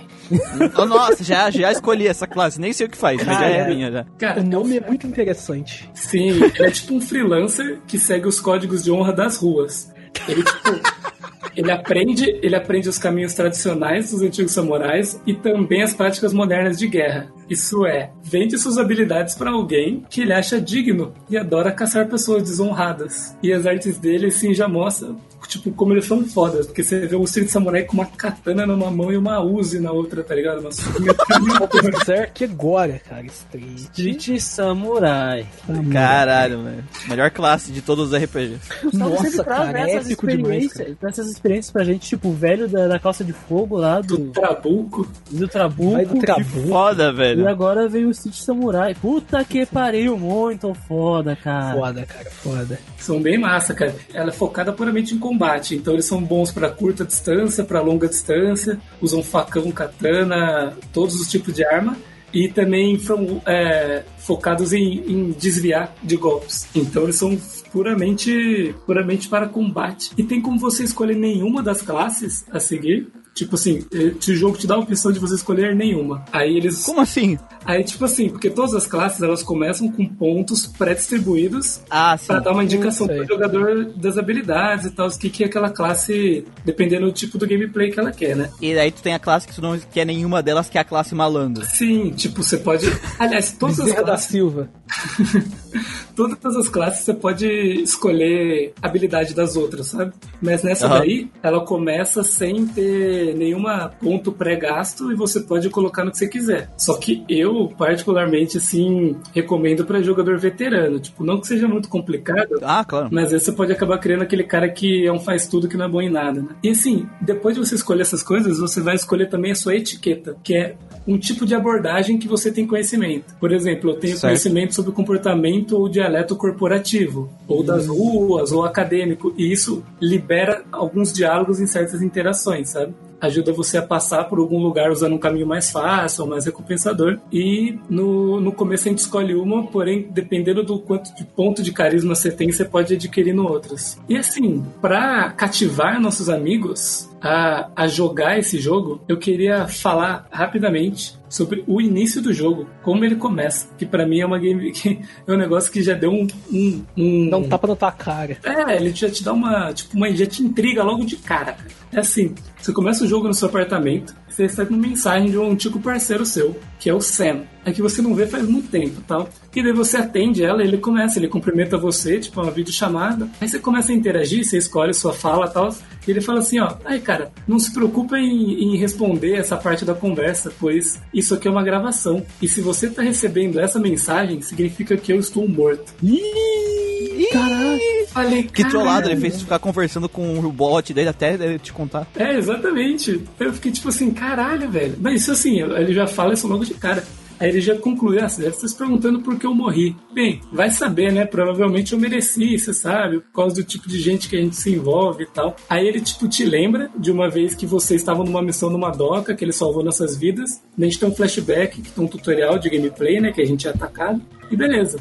Ele continua falando tal, que a gente sempre salvava um outro naquela época, e que ele pensou, cara, se eu morresse, quem se importaria? Quem daria uma foda pra alguém como ele? Aí ele falou assim, bom, o seu nome veio à mente, né? O único nome que veio. Então ele programou algo que chama Dead Man Switch, que seria tipo um gatilho para homem morto, assim, numa tradução meio por cima, para enviar essa mensagem pra gente. Ele falou assim, olha, cara, eu tenho uma policy de seguro que tem alguns milhares de dólares lá, que não é dólar mesmo, chama de dólar, foda-se. E falou assim: quem descobrir o que aconteceu comigo pode pegar essa pólice, né? Na verdade já tá no nosso nome e a gente tem que descobrir. E ele falou assim: pode ser alguém vivo com uma confissão ou morto, com alguma justificativa ou prova, alguma coisa assim. Falou assim: ah, mas entre em detalhes com o meu advogado. Ele vira a câmera, o advogado tá do lado dele, tá ligado? e começa a te passar instrução e tal. De repente a câmera volta pro Sam e ele fala assim: Ah, eu sei que não fui uma boa pessoa, vivi uma vida merda, machuquei os outros, mas gostaria que pelo menos alguém se importasse comigo por eu ter passado aqui na Terra em algum momento. Aí, tipo assim, você responde qualquer coisa lá nos diálogos tal, e ele responde: Bom, espero que você tenha respondido que aceita. E ele fala que colocou um, um rastreador no cérebro dele, que no momento que ele morresse, o rastreador ia ativar. Aí eu falo: Caralho, né? Beleza. Aí, próximo passo, assim, o jogo te teleporta pro, tipo, IML, né? Sei lá como chama no jogo. Aí tem a autópsia dele, né? O cara tá realizando a autópsia ali e tal. E você descobre que é, esse assassinato faz parte de alguns assassinatos que tem uma certa marca registrada. E que o Sam, seu amigo, é o terceiro deles. Que Ai. cada um tá sendo retirado um órgão diferente. No caso dele foi o fígado. Aí após um pouco de conversa com o legista, chega um detetive, oficial da polícia, um orc, chega intimidando o le- o legista, querendo ver o corpo e tal, ele insiste bastante, porque ele fala que se ele resolver o caso desse novo Reaper, ele ganha, né, o título de Lieutenant e tal. Aí assim, a gente até conversa com ele e tal, fala que é, iríamos ajudar, né, fomos contratados para ajudar, mas ele falou assim, que a gente tem que ficar fora do caminho dele e que vai fazer de tudo para ninguém se meter na investigação. Vai embora, você fala assim, nossa, tenso, né? Aí o legista não gosta dele, tá ligado? Ele fala assim: olha, eu não queria ajudar ele, mas eu quero ajudar você. Eu quero que você descubra o que, que aconteceu e tal. E acho que você vai achar mais pistas se você abrir aquela gaveta ali, ó, dos mortos, né, na sala ao lado. Aí, quando a gente abre a gaveta, a gente encontra o Jake. Que acorda reclamando que pediu pra ser acordado às 6 horas da manhã e ainda era de madrugada. Caralho. Aí, tipo, após esse momento de estranheza, um pouco de conversa, a gente pergunta ah, se conhecia a vítima e tal. Aí ele disse que ele e Sam eram parceiros de bebida e que ele parecia ser um cara legal, sempre envolvido com problemas, né? E quando a gente pergunta de mais detalhes, ele fala que tava na noite, que passou com ele, tava com ele na noite do assassinato e que ele tava levando ele pra fora porque ele tava muito bêbado, muito mal, e os dois foram atacados num beco. E no meio da confusão, Sam sumiu e depois disso ele nunca mais viu ele, né? E daí ele foi encontrado uns quarteirões do bar, corpo dele morto, sem fígado já. E assim, ele falou assim que levaria você pra lá e tal, mas daqui antes ele precisa passar num lugar resolver com umas coisas com uma galera e pergunta se você vai junto. Aí você fala que sim, e voa lá, temos nosso primeiro party member, o Jake Armitage, que estava dentro de uma gaveta de mortos dormindo. Caralho. Quem nunca? Quem, Quem nunca? nunca, né? E assim, o jogo já começa com essa premissa, assim, que pra mim foi super interessante. Falava, caralho, quero saber, né, desse crime, desse, dessas coisas que vão acontecendo. E eu acho que o jogo, ele continua, conseguiu se manter interessante o resto do jogo inteiro, sabe? Só que assim, ele te dá menos coisa pra explorar em relação ao Baldur's Gate, sabe? Nesse sentido, ele não é tão aberto, ele acaba ficando é, mais linear, um, um pouco mais linear, mas ele tem bastante interação com NPC, coisas interessantes a ser explorado no lugar e tal, e que eu achei muito massa. E bom, vamos pra gameplay combate só pra terminar, né? Que acho que já fiquei muito tempo nele também. E assim, a gameplay dele é tipo movimentação igual os RPGs antigos, ele é tipo point and click e tal. Mas ele tem uma certa liberdade pra explorar dentro da cidade, não muito. É, os mapas principais, assim, que você vai jogando, mas ele é bem linear, né? Como eu disse. É, por essa exploração, ela vale a pena, porque os personagens podem interagir com o ambiente e tem recompensa nisso, sabe? Pode mover objetos, achar item, sala secreta, essas coisas, rota alternativa para chegar até a missão principal. Então, dependendo da sua classe, se for um hacker, você consegue, tipo, tanto dentro quanto fora da batalha, acesso a Matrix e tal, e hackear coisas, abrir portas, ativar alarme, desativar torreta, coisas assim. É interessante isso aí, você consegue usar certas classes, né, pra passar de certas coisas, ou certas etiquetas e tal. E o combate dele é estilo o que a gente tava falando que deveria ser o de Baldur's Gate, né? Que é aquele sistema por turno semelhante a XCOM, Divinity e tal. E o jogador possui AP, né, os action points, e todas as ações dele usam esses action points, que é se mover, atirar, recarregar a arma e usar skill, coisas assim. Eles começam com dois AP points, depois eles ganham mais. E eles podem carregar até três armas, que elas trocam sem gastar AP. Porém, assim, munição você não tem que levar com você, sabe? Mas elas têm pente, então quando acaba a bala, você é obrigado a recarregar, gastando AP. E, né, cada Certo. classe tem suas peculiaridades aí e tal, que eu já citei lá nas classes. Sim. A, a minha pergunta é: dá pra usar três katana? Dá. Já dá pra usar três armas? É o Cyberpunk, né? Dá. pra você implantar outro braço. Não, eu quero carregar na boca mesmo. Sim, não dá pra, infelizmente não dá pra você jogar de Zoro, mas Mas é um otaku pedido mesmo. quem sabe. Ô, né? miserável. Bom, umas considerações gerais que eu gostaria de falar, porque isso são coisas que sim, não me incomodou, mas que às vezes é fator que é, que é muito importante para alguém ou decisivo se a pessoa vai querer o jogo ou não.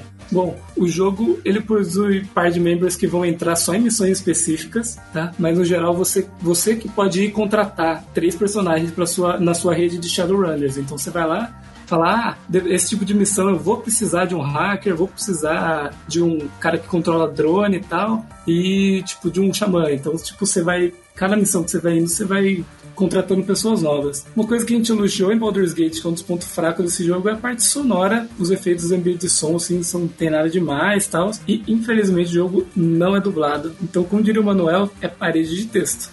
Parede de texto, parede de texto. Assim, mas isso pode meio soar desanimador, sabe? Porém, foi algo que não me incomodou porque o jogo é muito bem escrito, roteirizado e a descrição são muito boas, sabe? Os Sei. diálogos, as opções e resposta também. Então, mesmo não tendo voz, assim, eu ficava entretido de ler as coisas assim, porque as descrições do Dungeon Master, entre parênteses, são muito boas. É, o jogo tem quatro dificuldades, a normal ela é bem tranquila, você não vai ter problemas durante o jogo. É, outra coisa que, tipo, pode ser considerada negativa é que ele é meio curto também. Em, tipo assim, em 14 horas você consegue completar, no máximo, assim, a missão principal. Só que o jogo ele tem uma proposta, tipo assim, que faz expandir a vida útil dele, que é a possibilidade de, dentro do jogo, criar história. Então você pode baixar a história criada por membros da comunidade de Shadowrun, sabe? Então, essa- e essas histórias elas possuem ranks, notas, feedback e tal. Então você sabe quando uma história é bem feita, que você tá baixando, que vai ser legal e tal. Aí tem um modo de criação para as pessoas criarem campanhas, então, dentro dele. Isso, exatamente. Então você pode. Você tem essa que é tipo, beleza, você vai zerar em 12, 14 horas. Mas tem outras que você pode jogar também. Interessante. Certo, então. Então agora a gente vai começar a nossa segunda rodada dos jogos. Então eu vou rodar a Gacha Martini de novo para ver quem começa essa segunda rodada.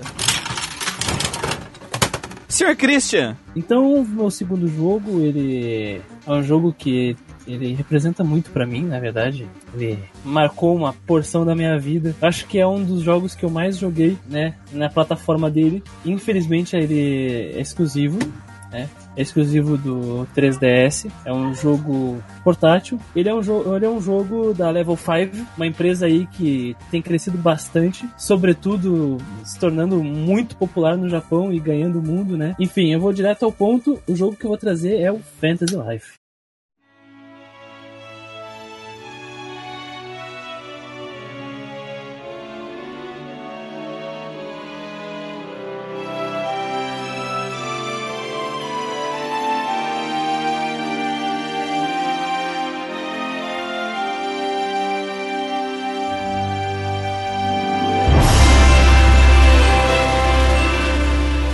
É estranho, acho que eu já escutei ele em algum lugar. e spoiler, a gente vai ter mais um jogo da Level 5 hoje. Ô louco, quem que vai trazer jogo dessa porra empresa? Nossa, é mesmo, nossa, Deus me livre. Pois é, né? Que porra.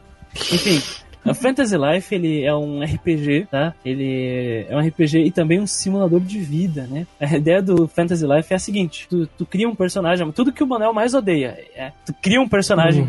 Né?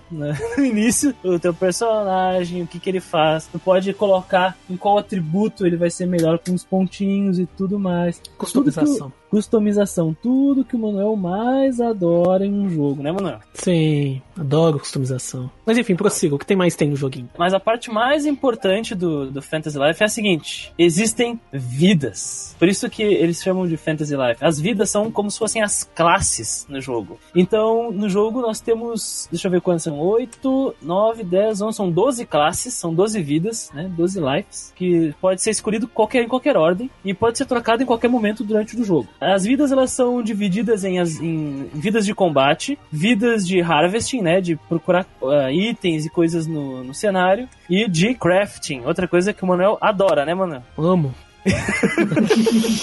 Cara, a- a- se a gente for fazer um podcast Fantasy Life, o Manuel vai adorar. Adorar. Certeza. Então tu tem paladino mercenário, ah, hunter, caçador e wizard, mago, né? Como as classes combativas. O paladino é o, combat... é o, o- o lutador mais forte, pesadão, que usa armaduras pesadas e armas poderosas. O mercenário é o que usa armas mais leves. O hunter é o que ataca com distância e o mago é o usuário de magias, né? Em Fantasy Life existem elementais, que é fogo, vento, água e terra, sendo que terra é focado em cura, né? O personagem se cura. Enquanto nas vidas de, de procurar itens, de harvesting é o mineiro, o lenhador, o pescador, e aí termina por aí.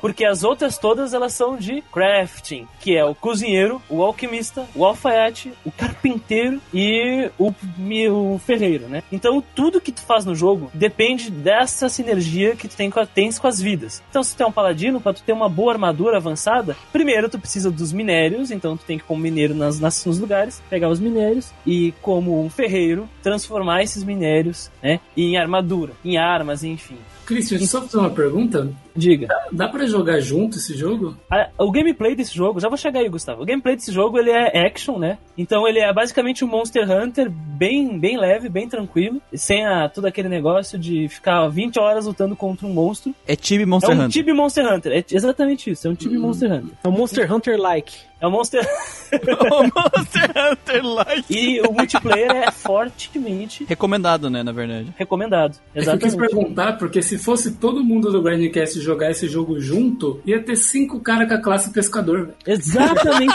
Cara, e o Fantasy Life é maravilhoso porque tu, tu pesca peixe na areia do deserto. Tu Que? pesca, tu pesca peixe no magma dentro de um vulcão. Tu pesca peixe na nuvem, porque tem uma fase que é uma, que é uma montanha voadora. Cara. Cara, por isso que eu digo, se o Final Fantasy VII Remake não tiver pescaria no Mako, ele já é uma falha.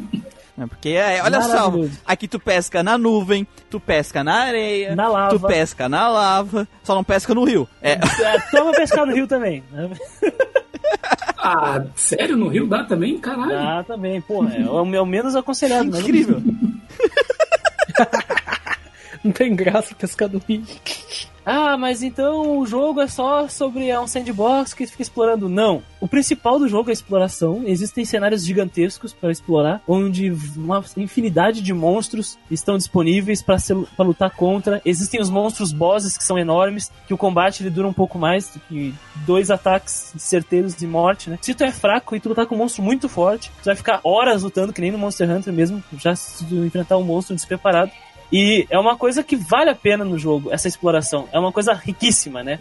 É uma coisa que é recompensadora. A história do jogo é basicamente assim, ó. Tem um carinha que tá vivendo no, no sótão de uma, de uma tia, né? Tá alugando o Caralho. sótão dela. E por acaso ó, cai um meteoro do espaço lá, do universo, e esse meteoro cai na floresta perto do reino onde tu vive. E esse meteoro ele emana uma energia ruim, uma energia das trevas. E essa energia impregna nas criaturas e torna elas violentas. Então tu vai lá pesquisar sobre isso, né? E encherido, né? Totalmente encherido. E acaba descobrindo esses fatos e tu reporta ao rei. Logo tu se torna um aventureiro que viaja por todos os reinos eh, disponíveis no jogo, que existe uma infinidade de, de cenários diferentes. Por exemplo, esse reino, né, que é o Castela, ele é um, é um reino bem simples, assim, típico de fantasia medieval, mas existe um reino da, da- de uma que a rainha é uma princesa pirata, que é numa ilha, existem várias ilhas tropicais no arquipélago, tem um que é no deserto, tem um que é, nem eu falei, que é no céu, são nuvens, e cada monstro específico que existe nesses, nesses biomas, nesses locais, né? E tem uma borboleta falante que vive contigo. E tu fica se perguntando, né? Que porra de borboleta falante? Mas é basicamente isso. Ela conversa contigo, ela te dá dicas, e depois tu descobre que tem um plot twist envolvendo ela e a origem desses meteoros estranhos,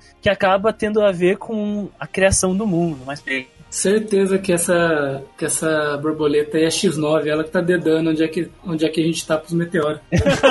Pros meteoros. Na verdade, ele é um A, meteoro. a moral do jogo, então, Christian, é tu usar as múltiplas classes e viver várias, as várias vidas, mais uma pra dar suporte pra outra. Exatamente. né? A ideia isso. é, investir nas vidas, né? À medida que vai avançando no- nos cenários no- no- do jogo, né? São as, as áreas do jogo que você pode explorar. Tu vai recebendo novas opções de monstros, opções de árvores, opções de minérios, e para poder melhorar os teus equipamentos e criar equipamentos novos, novas poções, né? E é muito legal que tem tantas opções de, de, de customização, né? no jogo, que dependendo da forma que tu, que tu cria os itens, que são através de minigames, que é outra coisa que o Manuel adora, Meu Deus, só fica melhor. Nossa, customização e minigame crafting. Vamos, esse Manuel vai ter que jogar. Cara. É portátil. E aí tu pode criar um item melhor do que o padrão. Então tu pode criar uma poção superior, que vai te curar mais, entendeu? Uhum. E assim por diante. Então existem outras coisas, como tu pode ter pets no jogo, que eles podem te ajudar no combate. Tu pode ter um cavalo que nem o Epona, assim, do, sabe, do Zelda, que te vai no, no, nos cenários, tu pode ir montando nele, é igualzinho. Tem navio voador também. Ai, caralho! Mas infelizmente a seleção da- das áreas, se tu quer fazer fast travel, é por é seleção de fase mesmo, né? Com navio voador. Mas existe navio voador no jogo e ele tem um papel fundamental na história. Olha, é, gostei bem mais agora com os navios voadores, que é o melhor meio de transporte do planeta Terra. Uma voador. Mas esse, esse é aquele tipo de jogo que se tu entra, tu perde tua Nossa, vida, né, cara? cara, Porque tem nossa. tanta coisa pra fazer nesse jogo que tu fica pra sempre Exatamente. Eu tenho aqui, eu tô com o jogo aberto, com o meu 3DS aberto aqui. Eu estou com. Deixa eu ver quantas horas. Eu tô com 146 horas nesse jogo. E eu não fiz todas as vidas ainda. O que, que você falar. nunca foi? O que, que você nunca foi? Eu nunca fui cozinheiro, por exemplo. Pau no cu dos cozinheiros, desculpa. Eu não vou ficar fazendo minigame de prato de comida pra me dar bônus, aí eu vou lá e apanho pro boss. Aí, ó, tá vendo? Menospreza agora. E cada vida e cada life, né, tem uma série de quests que tu tem que fazer, porque cada ela tem um mestre, lá, Life Master, né? Então, esse mestre, quando tu, tu acessa a vida, tem o, esse mestre, ele te dá as missões, por exemplo, matar tantos monstros, ou catar tantas toras de, de madeira. Tem árvore de fogo, pra vocês terem ideia, tem árvore de nuvem. Cada bioma tem um, árvores e minérios diferentes, né, pra vocês explorar. Cuidado com nuvem, porque o Muriel é um nuvem fóbico. Muriel é nuvem fóbico, não esquecem disso. Matar todas as nuvens quando jogar jogo. Que isso, cara. Assim. E, e é muito engraçado que a primeira classe que foi a primeira vida que foi, foi o mago, né? E aí a, o- a mestre da vida do mago é uma gatinha com um chapéu de bruxo. Ah, por isso que você escolheu essa classe. Não, eu fiquei, cho eu fiquei chocado. Ah, furro desgraçado. Miserável. Uma outra coisa legal do jogo é que vários NPCs eles podem dar quests também, por exemplo, ah, pega minha panela, ou entrega essa carta pra garota, ou por favor, mate esse monstro pra mim. Existem vários tipos de quests desse nível mais básico até o nível mais todo ligado. Vá pra outro país, faça isso aqui, pega na biblioteca o livro tal, investigue tal coisa. E tu pode também ter party members nesse jogo, não se joga sozinho. Só que os party members eles são basicamente números mesmo, são pessoas que te seguem pra, pra lutar, porque alguns combates realmente são necessários ter aliados. E os party members eles têm habilidades diferentes. Então, uma pessoa com habilidades mágicas de cura, então um paladino ajuda muito, muito mesmo. Mas é, é aí que controla eles daí? É aí que, é que controla eles. E é eles bem são legal. burros? Não, eles não são burros. Eles Nossa, não são isso já ajuda muito. Nossa, e bom. eles fazem os ataques mais efetivos. Então, se todo mundo tá com vida baixa perto, eles fazem cura em área, por exemplo, se ele pode, sabe? Esse tipo de Hum, coisa. Interessante. Isso São- ajuda é bastante. É uma AI bem inteligente, assim, comparado com o que a gente conhece, né? Então, como essa AI bem mobral, assim. Comparado com o que a gente conhece. Por favor, me cura. Tandaga! Aí vai lá o Pato Donald. É, Eu tô falando que esse jogo é uma aberração, gente. Eu tô falando que esse jogo não devia existir. A franquia, eu acho que os caras já deixaram só no meme, porque não é possível que a franquia tem 60 jogos e o cara ainda faz isso, velho. Toda vez, velho. Eu acho que eles deixaram isso só pra continuar o Só meme. pela zoeira, com Tenho certeza. certeza, velho. ah, mas se termina a história principal, Christian, quer dizer que terminou a diversão? Não. No jogo base tem muita coisa pra fazer. Mas além disso tem uma DLC, né? Que é o. A, é a ilha, não lembro do nome. É a Ilha da Origem, Origin Island, no nome. E eu comprei na eShop BR por 17 reais na época. Agora deve estar um pouco mais caro com, a- com o aumento do dólar. Mas foi bem baratinho e in- introduz uma área completamente nova no jogo. Introduz uma série de itens novos. E essas áreas especiais elas têm torres que são torres que tu vai subindo na dificuldade a partir dos andares dela, né? Então tem muita, muita coisa pra explorar ainda. Eu, por exemplo, eu só consegui vencer uma das torres, que é a Trial of Time. Tem outras torres ainda. Porque é muito difícil. Muito difícil mesmo. Muita coisa Por isso que o, fazer. é, o multiplayer, por isso que o multiplayer é muito indicado, muito, né? Porque é importantíssimo tu dividir essas experiências com os amigos e caçar essas coisas junto. Porque daí um amigo constrói uma coisa, aí tu vai lá e minera a outra, e aí vocês trocam, porque dá pra entregar um item pro amigo também. na, na Guild Hall tem uma caixa onde tu pode entregar os itens e fazer essa troca de itens. É bem legal, bem legal mesmo. Pra vocês terem uma ideia, o diretor do Fantasy Life, seu produtor, perdão, é o Akihiko, o Akihiro Hino, que é basicamente o cara que produziu e, e ele é o escritor também do Fantasy Life, e ele é basicamente o cara que produziu e, e escreveu boa parte dos jogos da Level 5, desde os Professor Layton, eh, Dark Chronicle, Dark Cloud, Inazuma Eleven, também, né? É o escritor do primeiro Ninokuni, aquele White, White Knight Chronicles que o Lucas jogou, e Yokai Watch, né? Então é o cara que estava ouvindo todas as produções e o compositor é o Nobuya Uematsu, né? Então, Nobuya Uematsu? A, a Nobuya Uematsu. Ah, um compositorzinho aí. A trilha sonora, nossa, eu, eu até me emocionei, tava jogando ontem, assim, começou a tocar uma musiquinha e aqui bateu uma, uma saudade fodida. Me emocionei, o o Mori tava chorando. Não. puta merda, puta merda, foi, foi bem forte mesmo, assim, no Buematsu, foda. E o character design é o cara que tá por trás aí dessas franquias, né, comuns aí da, da Professor Layton, que eu vou ter ver o nome dele aqui, do Takuzo Nagano, que é o mesmo cara por trás de Professor Layton, Inazuma Eleven, Yokai Watch, é, Little Battles Experience e aquele jogo do Gundam, né, que foi o character design também do Gundam Age. Enfim, é um jogo muito competente, muito competente. Do, de ponto negativo, assim, eu acho que poderia ter mais diversidade em combate, mas Acho como que o tem combate não tem muita variedade. Pois é, numa vida não tem tanta. Mas como são várias vidas, é meio que supre, sabe, Manuel? Hum, Por exemplo, o mago, o mago, o mago, ele tem dois tipos de magia por elemento. E ele tem quatro elementos, entendeu? Hum, Que desempenham papéis diferentes. E dependendo da forma que tu carrega a tua magia, é um ataque diferente, sacou? sei que sei. Então, se tu, se tu aperta uma vez só o, o- o ataque de fogo padrão, é uma bola de fogo. Se tu segura mais, é uma bola de fogo maior. Daí depois pode fazer um lança-chamas e tal. E tem um ataque especial que é tipo o Ultimate, que é uma chuva de meteoros e tal, que vai upando à medida que tu vai melhorando na vida. Porque não tem só o nível do personagem, né? Tem o nível da vida. São As vidas têm basicamente castas, né? Que afinal é a Creator, que é onde tu alcança o máximo de todos, assim. E quando você começa uma vida nova, é tipo New Game Mais, mais ou menos? Não. Tu chega no Guild Hall, fala com o cara da guilda, eu quero mudar de vida. E ele fala, beleza. E aí tu começa. Ô, Manuel, é job. É job, é É job. job, é tipo. Ah, é job. É que eu falar, são ranqueadas, né? Se você troca uma por outra, o seu ranking naquela con- continua e você começa. Exatamente. Então, digamos que Ele tem um armário, o Manuel, ele bota. "Ah, Hoje eu quero ser pescador, então ele bota roupa de pescador, entendeu? é, e existem roupas e equipamentos que melhoram na pescaria e tal. Por exemplo, eu sou aqui, ó, no, no Mago, eu sou creator. Porém, eu sou hero só, de, de é, costureiro lá, o cara que faz as roupas, o tecelão, sei lá o nome. Taylor. Alfaiate. Alfaiate. Ser hero é um rank baixo? É um dos ranks mais altos do jogo padrão. É que como eu tenho a DLC, né? Ah, tá. Abriu novos ranks, né? Ah, tá, tá. Eu falei que, ah, eu sou só hero em tal coisa. Eu falei, É, é que eu, já, eu, que eu, tô, eu, sou, eu, sou, eu sou o máximo do máximo na maioria delas. Menos cozinheiro, porque enfim, cozinheiro nem a gente. entendi.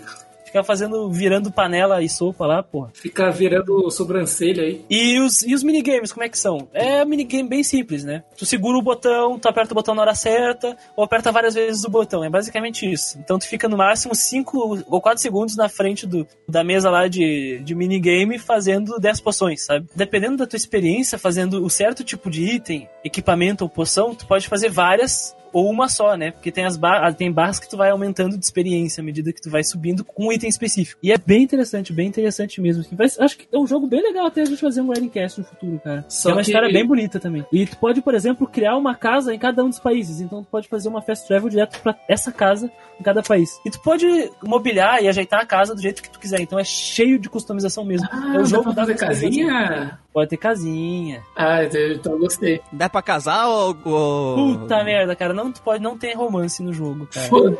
Ah. Não tem as bacharelote. Mas, peraí, mais ou menos. Sem wife, Tem a- uma menina, que eu não vou dar spoiler, de cabelo rosa aí, que se veste de tomboy, hum, que é do tipo que quer participar de aventura, sabe, né, mano? Aquele tipo. Sei. Que rola muito flerte ali e basicamente a história meio que empurra um romance ali. Ou seja, sabe o que isso, o que isso significa? Piobada. É pioba. Flerte, flerte, é sem, maravilhoso. flerte sem, sem resultado é friendzone, mano. Exatamente, tem que ser pioba. Pioba. Life é maravilhoso. Ele é meio chibi, assim, mas é, pô, sem Pioba. preconceito. Level 5, cara. Level 5. Level 5, level 5. Dito isso sobre o jogo, vamos para o próximo da nossa Gacha Machine. Soy Joe! Na, na última edição que a gente fez lista, que era do RPGs que amamos, o Manuel veio com um jogo dessa franquia que era desmerecido pela fanbase. E eu vou trazer o outro jogo dessa franquia, que é tão desmerecido quanto, só que esse chega a ser pisoteado e destroçado, esquartejado por todo Esse mundo. mesmo. Qual Final Fantasy que é? Como é que é o nome mesmo? É Hyper Dimension Neptunia U Action Unleashed, né? Esse? Não, eu vou falar de Revelations Persona. Também Yay! conhecido como Persona 1.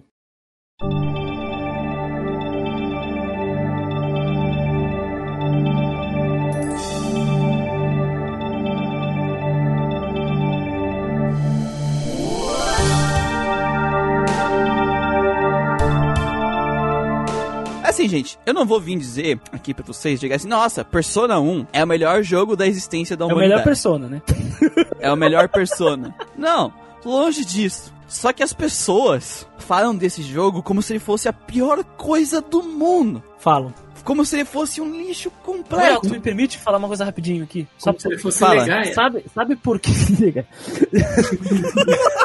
sabe por que, que as pessoas as pessoas falam que o Persona 1 é terrível? Pior coisa do mundo? Ah, Porque elas vão jogar o Persona 1 querendo simulador de japonês. pois é. isso mesmo.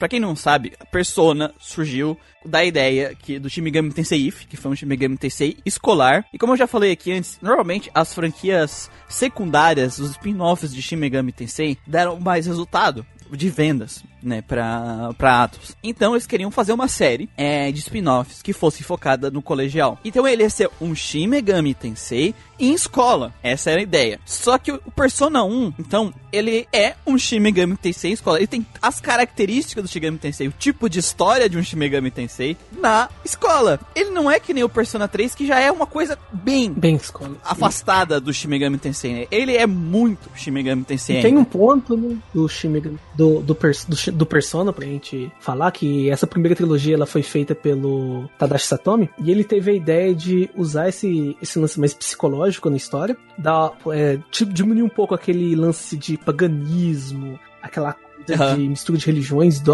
do Shin Megami Tensei e colocar esse lance mais psicológico, tanto que no começo, assim que você começa o jogo, tem uma citação do Carl Jung, né? Que ele fala, Uhum. né, o lance das personas. O Christian, nosso professor, Oi. deve saber falar Sim. um pouco melhor pra gente. Olha, eu não joguei o Persona 1, então eu não sei qual foi a vantagem. Tô falando do Carl Jung, filha da puta. Eu já tava imaginando ele, eu já tava imaginando ele, ah, não joguei Persona 1, não fiz psicologia. Não, o, o, o Jung, né, ele, tem, é uma, ele criou uma vertente de filosofia, que é o julianismo, né? Uhum. Que é, é- é- essa filosofia é uma filosofia muito mais espiritual. Não é à toa que o, que o Persona ele assume né, essa, essa pegada meio espiritual e psicológica, né? Uhum. Ele foi um suíço que trabalhou muito, muito, muito na, na psicologia analítica. Acho que ele foi o fundador da psicologia analítica, né? Se não me engano, foi mesmo. Por que, que as pessoas não gostam de Persona 1? Eu vou bem sincero, as pessoas não gostam porque a forma que ele se comporta igual um Shin Megami Tensei, o pessoal aqui do ocidente não tá acostumado com isso. Que é o quê? A dungeon ser a exploração em primeira pessoa, o mapa ser aquele mapa simplista com a seta, né? Que, o- que, que o mapa do, do Persona 1 ele é feio, ele é Feio. Ele é bem feio. Então as pessoas se assustam com isso e correm. E a dificuldade brutal desse jogo. Cara, eu lembro que quando eu joguei, eu fui pro. Passei de uma cena pra outra, né? De uma parte do jogo pra outra. E a minha, eu peguei um grupo de amigos que eram fantasmas do vaso sanitário.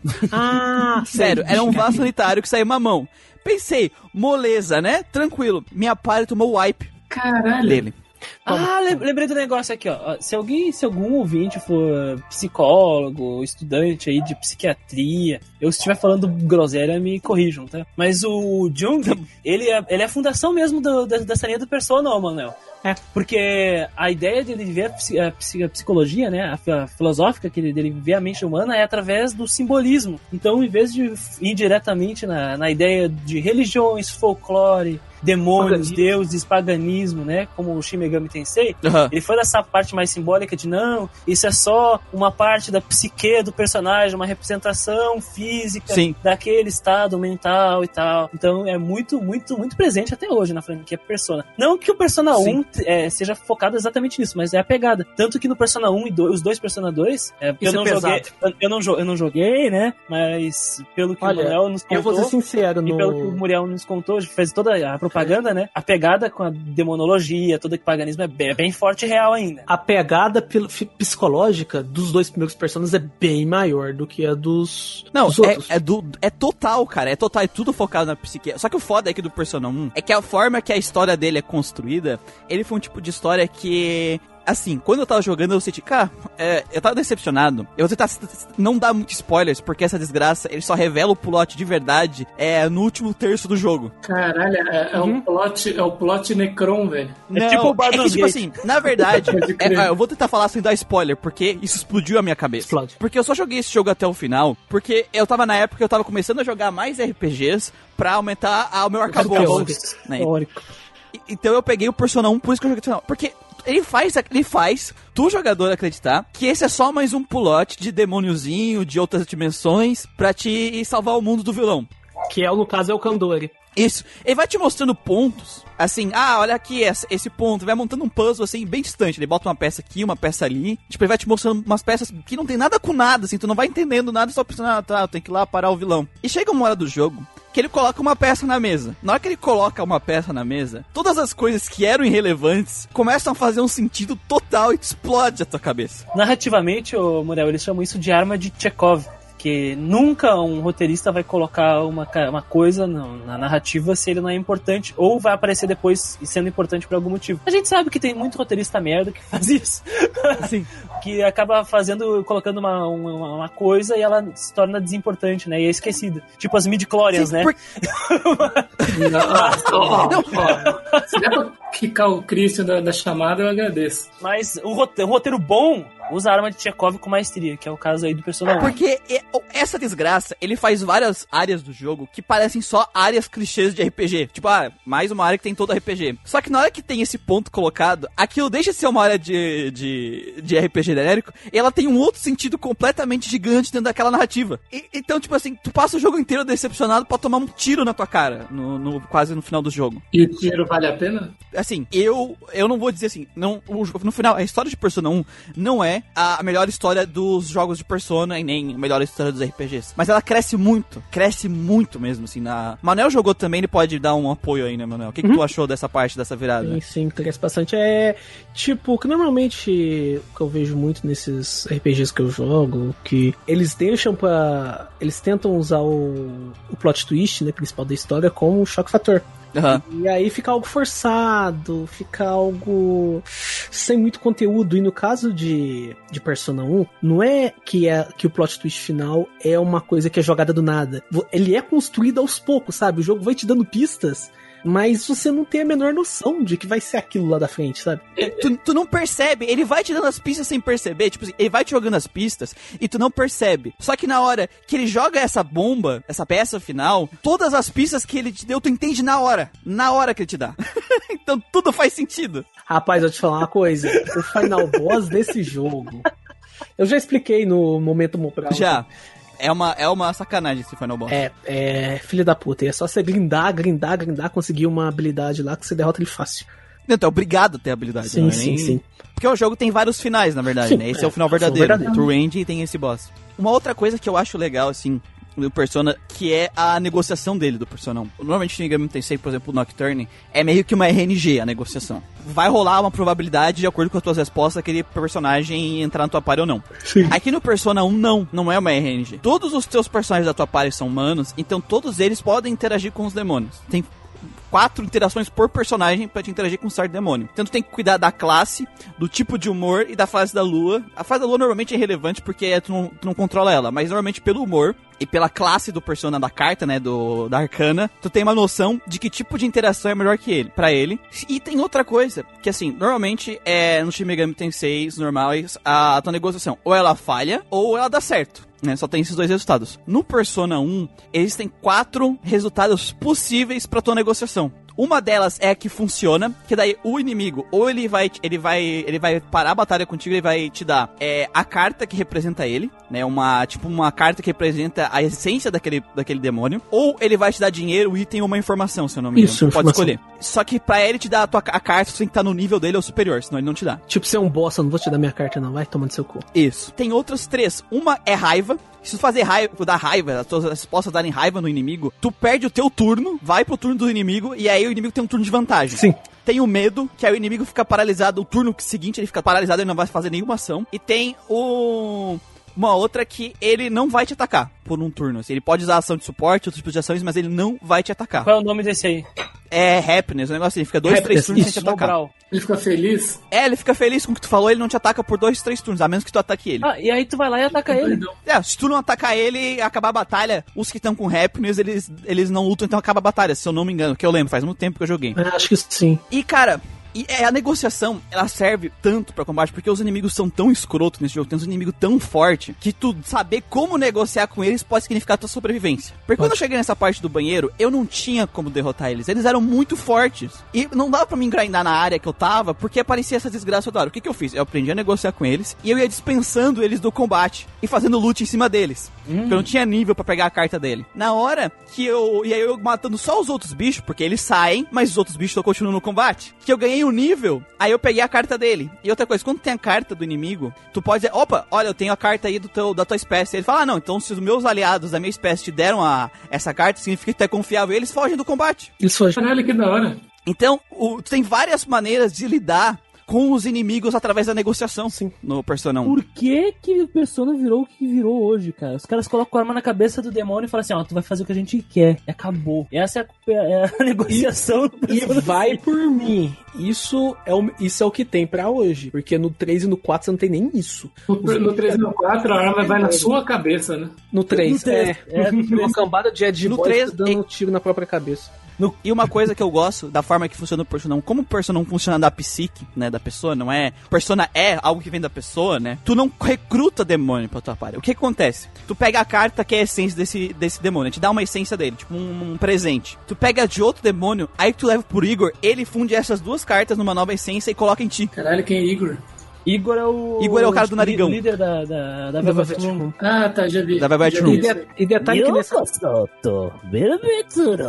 detalhe que nessa Velvet, nesse, nesse primeiro Persona, no partido 3 do 4 tem sempre uma wife com ele, né? Nesse é uma Sim. cantora de ópera e um cara cego tocando Sim. piano. Cara, vocês não têm noção, no 1 e no 2, o quanto o random encounter desse jogo pode comer tua bunda, velho. Ah, então é bom, né? Tu, É, que tu tem que saber negociar, porque vai ter situações, por exemplo, que tu vai ser pego pelas costas e tu vai se ferrar. Então, se tu não saber negociar no teu turno, tipo assim, às vezes tu é pego pelas costas e, dá o, e tu perde dois personagens. Dois, três.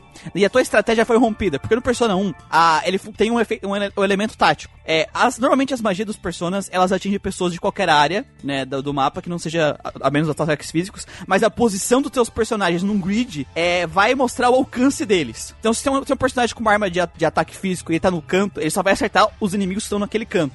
Tem armas de fogo que, dependendo da posição que tá, ele acerta todo mundo no mapa ou acerta um inimigo várias vezes. Então tu tem toda a parte da, de, de montar a tua, o teu personagem ali no canvas, né? Tem alguns defeitos nisso, ele não tava muito bem implementado ainda. Não. O jogo dá uma incomodada em certas partes, mas eu acho uma ideia maneira. Então às vezes tu perde dois, três ah, personagens e tu não tem como dois, com dois, só com dois, três personagens derrotar aquele grupo. Então negociar é extremamente vital nesse jogo, por causa da dificuldade. E como todo Shin Megami Tensei, entender quais são os pontos fracos do inimigo pra tirar vantagem disso, quais são os pontos fortes que ah, não vai funcionar nele. Tudo isso tá implementado aqui nesse jogo. A partir do, do 3, mudou o diretor, né? Saiu o Tadashi Sadomi, entrou o Hashino. A franquia mudou totalmente. Esse que eles mantiveram dos personagens antigos foi basicamente só o Igor. O Igor É o e a Velvet Room, né? Só o Igor e a Velvet Room. O resto foi um literal retcon. É, cada jogo a Velvet Room é diferente, né? Tem, tem isso também. E, e é que nem o, a gente falou, e aqui eles exploram a psique dos estudantes, É, é sabe? psique. É, o foco tá aqui. Essa Porque o que que é- aí, simboli, simbolista,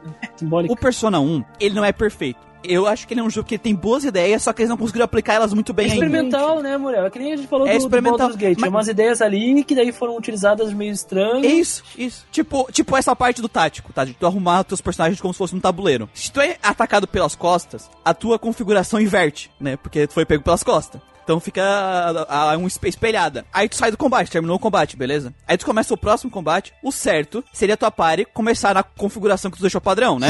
Aqui começa a invertida de novo. Ele co- a qualquer modificação que tu faça durante o combate, mesmo com o ataque pelas costas, ele salva como automático.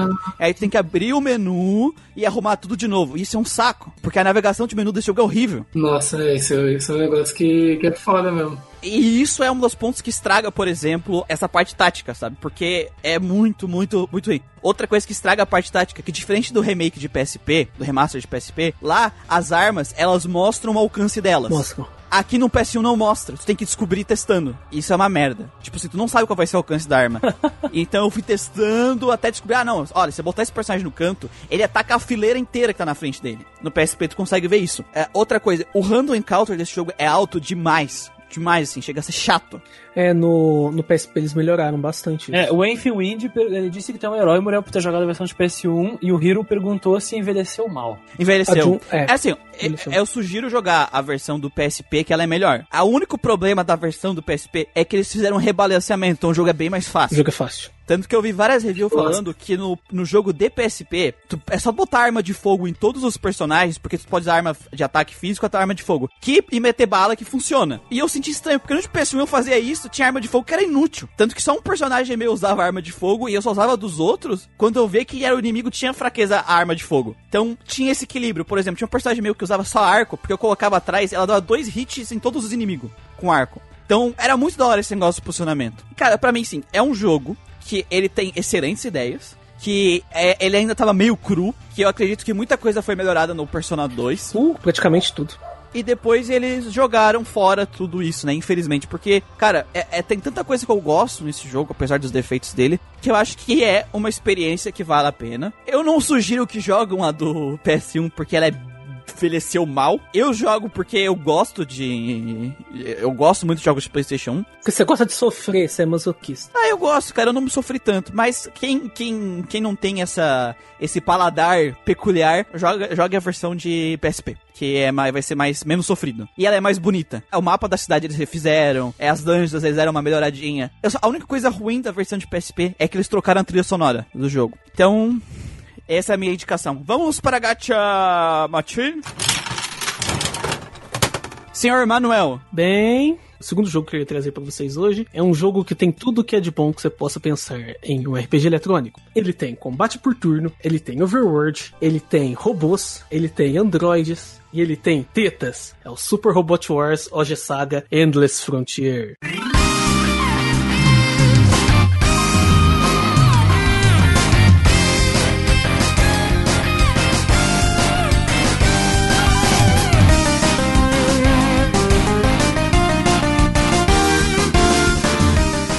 Tem um cowboy piloto de mecha que usa um trabuco. Que usa um trabuco, cara. mana, foda-se o cowboy. É, mas assim, é, é, é que pela descrição dele eu tava listando as coisas assim, imaginando elas surgindo na minha cabeça. Quando ele falou de tetas, eu imaginei a teta no robô, é isso mesmo? Não, não tem Não, robô não é no tetas. robô. Ah, tá, tudo bem. A Kaguya- tem a eu vou- Cosmos eu vou- nesse eu vou- jogo, né? Eu vou mandar a Kaguya também pra aqui, ó. Pra. Ah, Kaguya Nambu.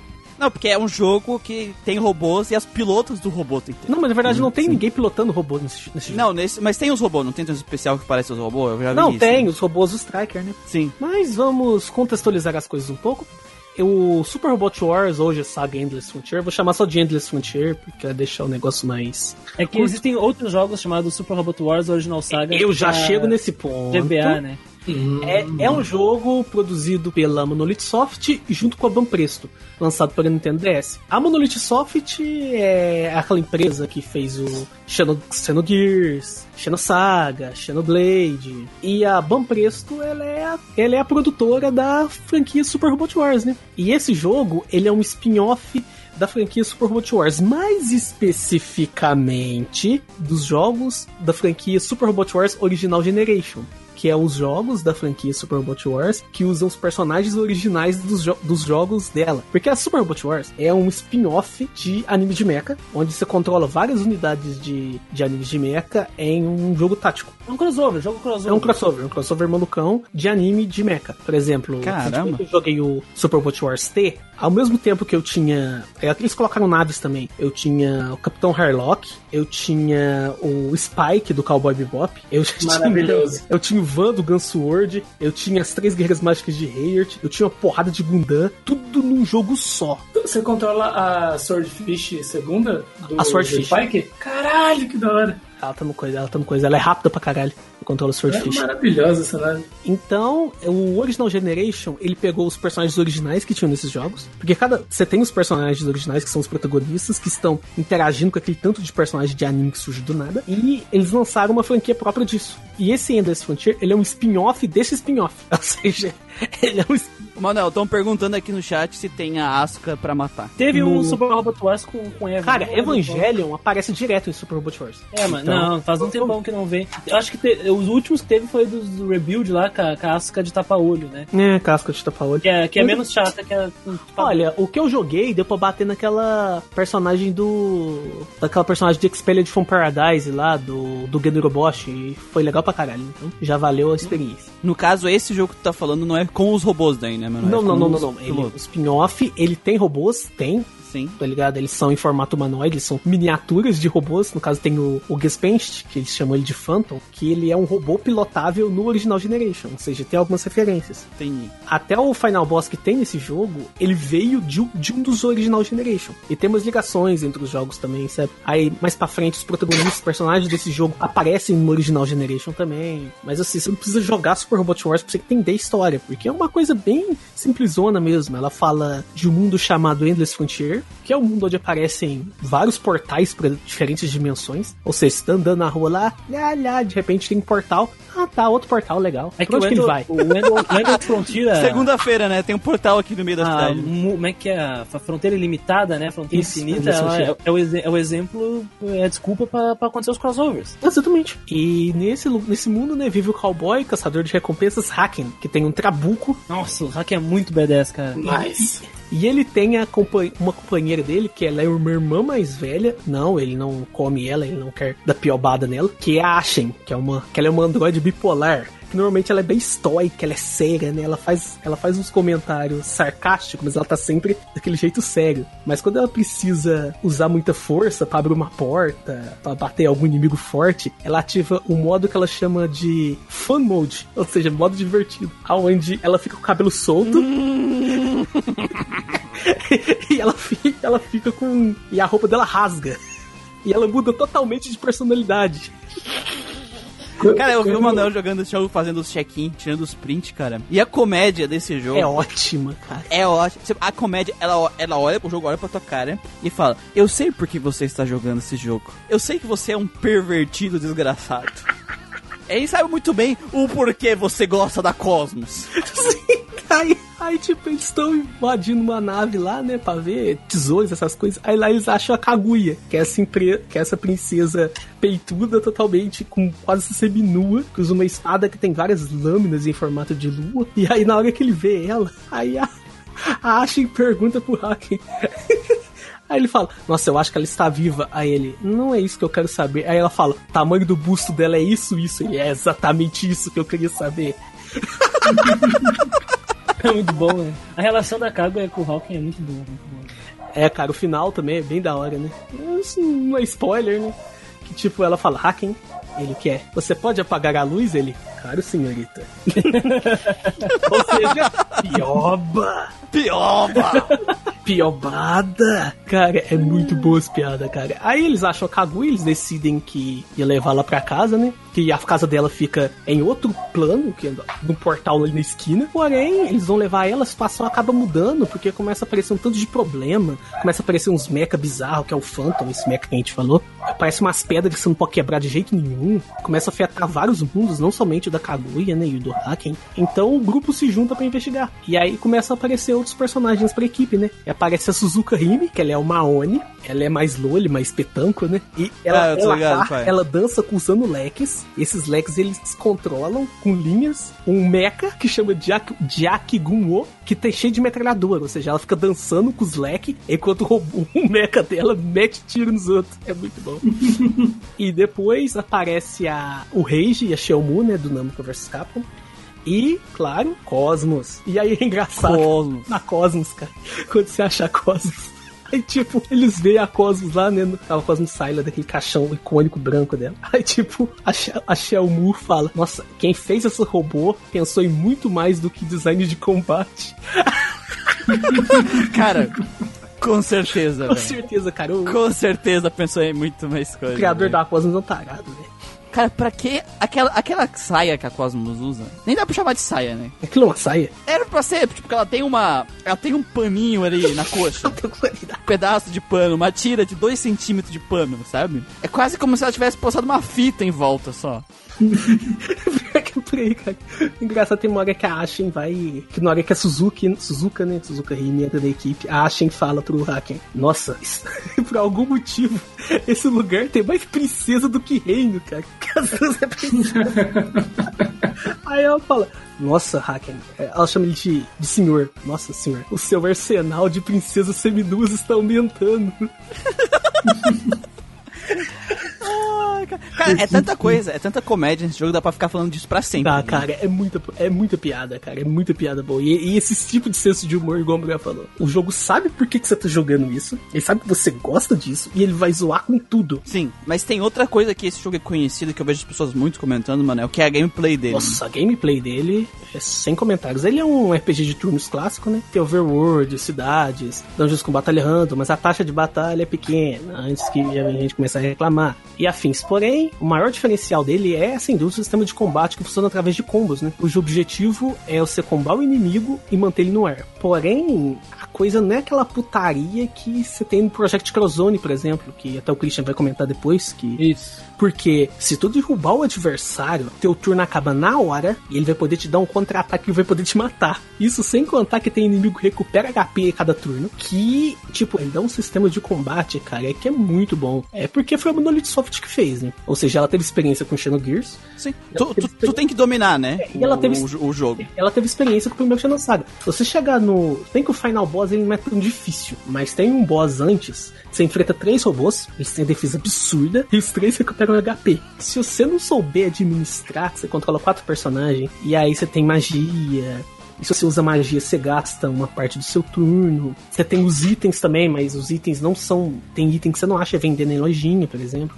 E você tem limite de item também que você pode carregar. Então, você tem que saber administrar tudo, você tem que saber aproveitar, saber desenvolver o sistema de batalha, senão você toma no cu e você não vai conseguir zerar. Pelo que eu ouvi na tua check-in, eu vejo as pessoas falar, é um sistema de batalha, é um sistema de jogo, assim, de combate. Tu tem um bom resource management, Tem. né? Tem que manejar bem os teus recursos, e tu tem que dominar o sistema de combate, porque tu precisa executar os combos com perfeição, porque senão o jogo te pune, né? Ele é punitivo nesse sentido. E ele tem uma parte que você pode treinar, você pode montar tua equipe, né? Normalmente é raro você ter um personagem que sai, de- sai do time. Eu não lembro de nenhuma vez isso acontecer no, no primeiro jogo. É, você pode montar tua equipe, você pode colocar teus strikers, e aí tem uma opção de você treinar, por exemplo. Tem três tipos de inimigos. Tem o inimigo leve, que se você combar ele vai lá pra Aham. cima. Tem o inimigo com peso normal, que até que não vai muito pra cima, não vai muito pra baixo. E tem o inimigo pesado.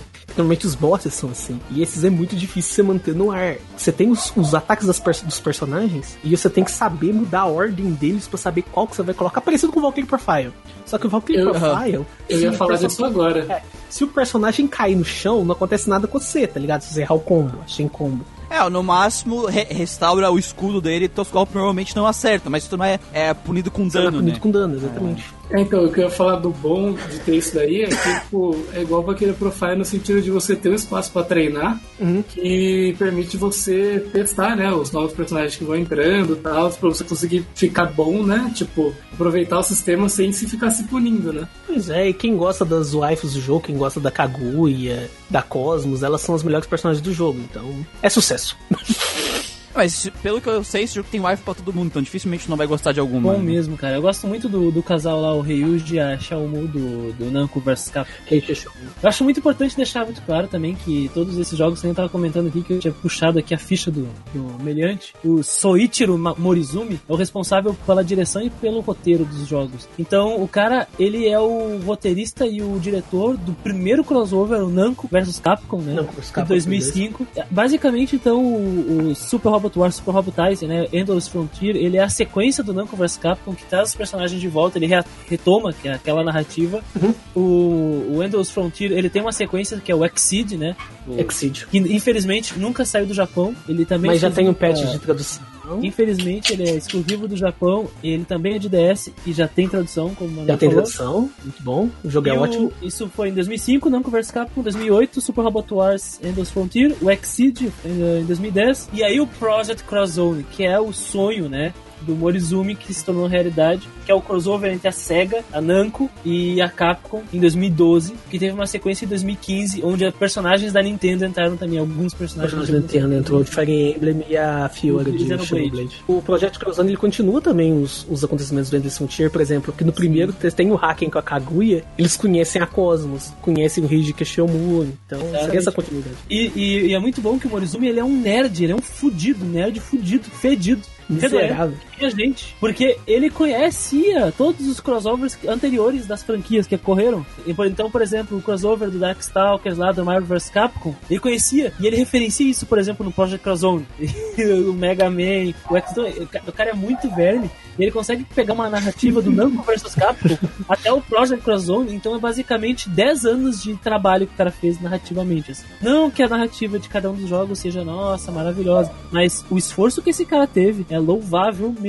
né? Sobre reaproveitar, né? Nossa, muito. Aproveitou tudo que podia e muito mais. Muito mais. Ele conseguiu Pois é. juntar universos muito diversos, muito diversos. Pois é, apesar que eu acho que a gente não vai ter outro Project Crozone tão cedo. Acho que não vai ter, viu? Pois é, né, cara? Eu acredito que não. Mas ainda assim, eu gosto bastante dos dois Project Crozone, mas eu ainda prefiro o Endless Frontier, não só por ele ser um RPG de turnos, ah, mas é também tático de turnos, você entendeu o que eu estou querendo dizer, mas porque ele tem esse essa dificuldade no sistema de batalha, esse equilíbrio no sistema de combate. O 2, até tem o 2, o 2 ele ele coloca mais algumas opções, por exemplo, você tem uma barra que você pode você pode gastar tua barra de especial para poder impedir o boss de te dar o contra-ataque. Então ele acrescenta algumas gimmicks a mais, ele tem mais waifus, por exemplo, tem o pro- protagonista é um cara meio, meio shura, meio samurai, que ele dá um especial que chuta o cara pra uma montanha e a montanha explode. é épico demais, cara. Esse jogo é muito bom. Mas é isso aí, galera. Endless Frontier é um RPG do caralho do Nintendo DS. O senso de humor dele é ótimo. Os personagens originais são muito bons. O sistema de batalha também é bem desafiador, bem interessante. E tem a Cosmos, né? Então, se isso não é motivo pra jogar, eu não sei mais o que é. Vale muito a pena. Vale muito a pena. Haken e a- Haken e a Kaguya já são outros bons. no- Sim, sim, tem um hacker, ele tem um trabuco e Tem um trabalho. ele não é um, um betamale genérico de desenho japonês. Graças a Deus, né? Nossa, pelo amor de Deus. Deus me livre. Então, com tudo isso dito do The Waifu Frontier Bom aqui, pra cacete. Cosmos Frontier, deixa eu pegar aqui na última cápsula da nossa Gacha Martini. Esse é o seu Gustavo de novo, Gustavo, por último. Olha só, quem diria. Dessa vez fui deixado aqui, abandonado, mas tudo bem. abandonado por você. é tentado não sofrer. Vamos lá, vamos lá. É, vou trazer o meu próximo jogo, que já é bem mais conhecido no caso. Acho que a galera aí já deve ter ouvido falar. Teve um spoiler aí que é da Level 5. E trago pra vocês aqui o Rogue Galaxy.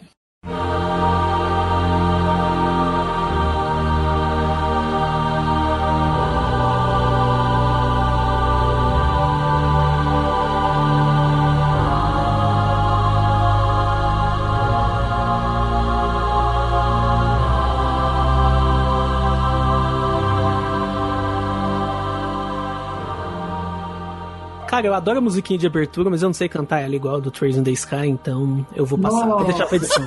Que pena, cara. Que pena, velho. Estamos tristes que você não consegue cantar a musiquinha. E bom, é, já Ah, falou. só gosto desse jogo porque tem navio voador, que eu sei. É, calma, vamos chegar lá, vamos chegar lá. e bom, é, já, já disseram, né? Eu ia dizer sobre os jogos que a Level 5 já fez, mas o Christian já fez isso por nós. Mas ele esqueceu Dragon Quest 8, então fica aí. Então, ela é uma expert em RPGs, né? Ela fez The Lanzuma Eleven, entre outros títulos. E nós um Eleven, entre outros. Mas bem, pra quem não viu esse jogo, né, ele saiu no final da vida útil do PS2. Ele saiu em dezembro de 2005, cara. Então por isso que ele não pôde ser é, apreciado, né, por todos os jogadores assim, como deveria ter sido, porque ele é um jogo que vale a pena e ele é um dos jogos que melhor envelheceu na geração dele. E principalmente, cara, pelo nosso queridíssimo gráfico em Cell Shading. Cara, eu, eu fiz um GIF, porque assim, quando, você, quando a gente tava falando do.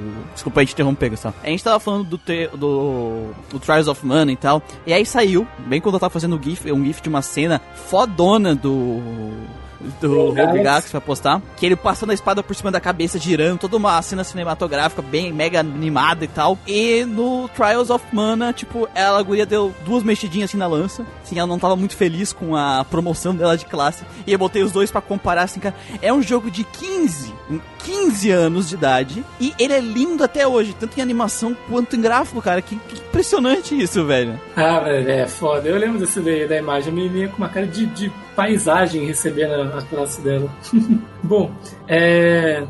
E assim, sobre o jogo, a história principal dele, ela pode ser terminada em 40 horas, mais ou menos. Porém, o jogo, ele é longo e tem bastante conteúdo, cara, para assim, quase 100 horas de gameplay, sabe? Então, isso somado a esses gráficos que a gente comentou, esse é o shading e tal, as animações, fez com que o jogo ficasse muito pesado. E aí teve que sair naquela mídia DVD 9 do PS2, sabe? Na verdade, eu baixei ele uma versão.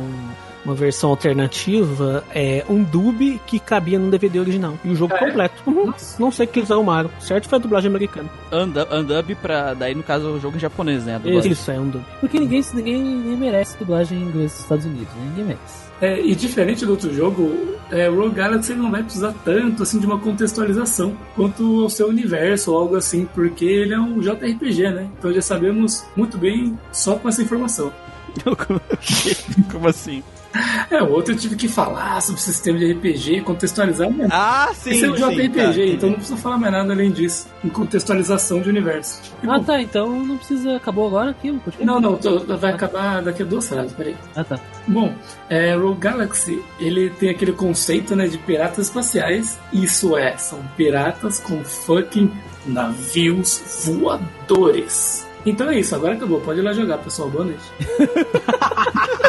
Melhor introdução ever. cara. Não, mas dito isso, o jogo ele também possui um, um ótimo começo, uma ótima ideia, assim, e ele já te dá uma ideia sobre o que se trata, né? E o jogo ele se inicia no planeta Rosa, um planeta assim desértico, escravizado e que está sob o controle de uma federação, federação de Long Guardian, e lá vive o nosso protagonista, que é o Jaster. Um rapaz que foi, tipo, abandonado na porta de uma igreja, assim, e que foi adotado pelo padre, o bispo lá da região. E nos mostra um flashback dele criança tal, falando que o sonho dele era ir pro espaço, conhecer outros planetas e viver uma vida melhor do que aquela vida de bosta de planeta escravo, né? E o jogo começa mostrando um pouco do dia a dia do Jaster, né? E paralelamente, a gente acompanha uma cutscene de dois personagens que estão conversando entre si. Um deles é um robô, que assim, ele é semelhante estruturalmente, assim, mais ou menos ao C3PO, só que ele é feito para combate, né? Então, Ah, conheço. ele é tipo bem mais alto, assim, os braços, os braços dele gigantes, assim, sabe? Chegam até o meio da perna, e ao invés de dedos assim, são as garras, e ele anda normal, né? Não que nem um imbecil igual o C3PO. E o outro é um alienígena baixinho e gordinho, assim, chamado Simon, que aparentemente, assim, ele é inofensivo. Se não fosse por um lança-foguete nas costas dele. Bom. e bom, eles estão procurando um tal de Desert Claw, que segundo o Coelho está em primeiro no ranking dos caçadores de tesouros, de tesouros que tem. Então, alguns momentos depois dessa cena, a cidade de repente ela começa a ser atacada por uns monstros e a gente volta pro Jaster, né? E ele, tipo, como um guerreiro, ele sai nas ruas para ajudar a controlar o pânico e tal.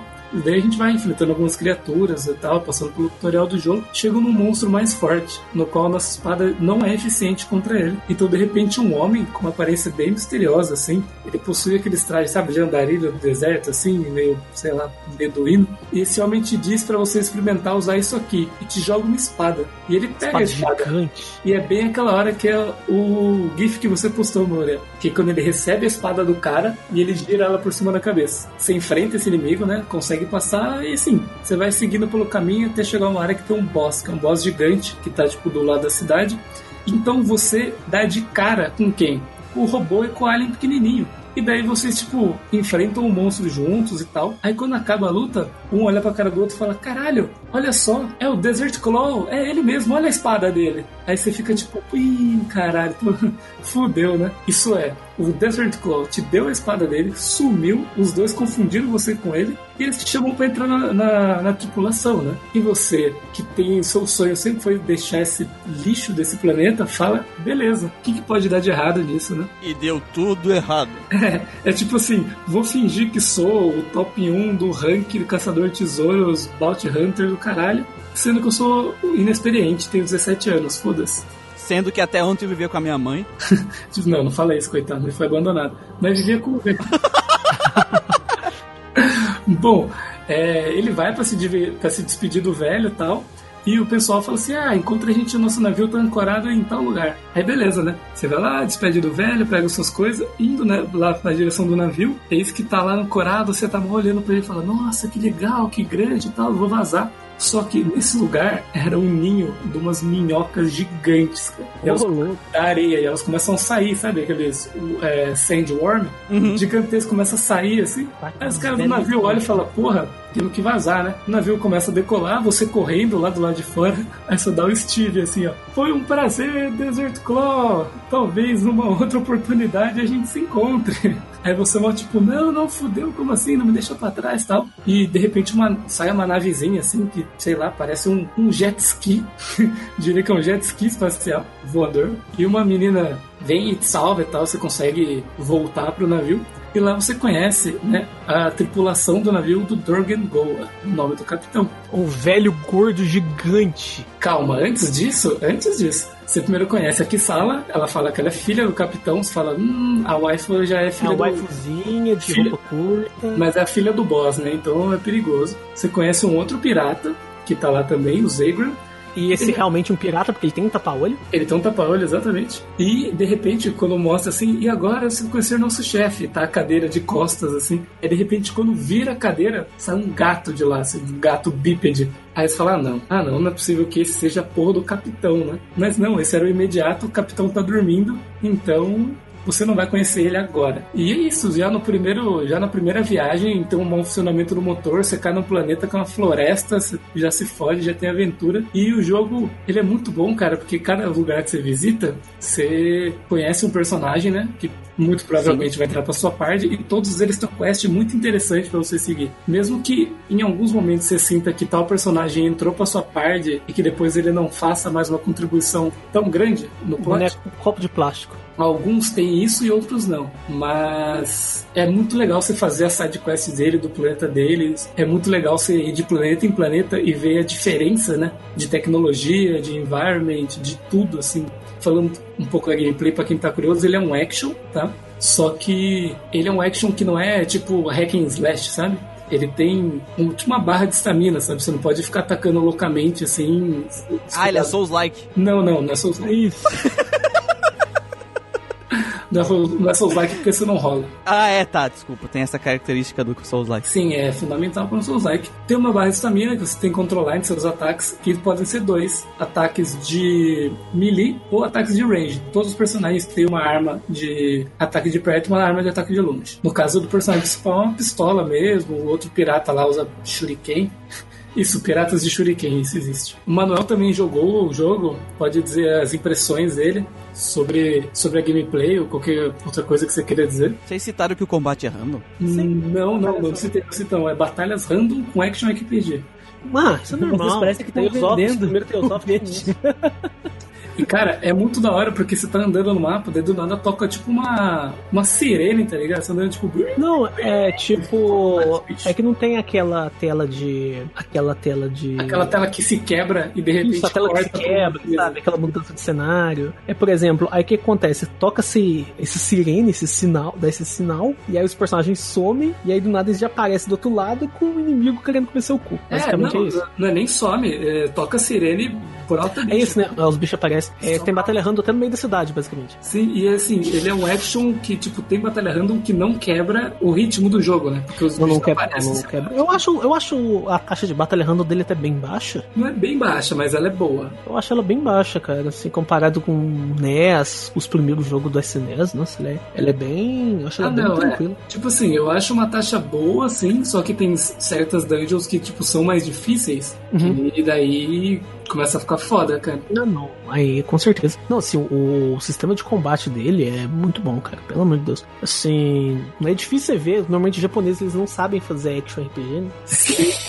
Normalmente Não é bem a especialidade não é a dele. especialidade dele, você pode contar nos dedos que prestam. E o Rogue Galaxy é um dos que prestam. Tem até gente que costuma comparar ele com Final Fantasy XII, mas desculpa, não tem nem comparação. com Não, não compara, não compara, não. Ele é bem mais frenético, tipo assim. Ele é muito melhor, cara. Ele é action de verdade, né? E o Final Fantasy XII é turno, desculpa. Porque assim.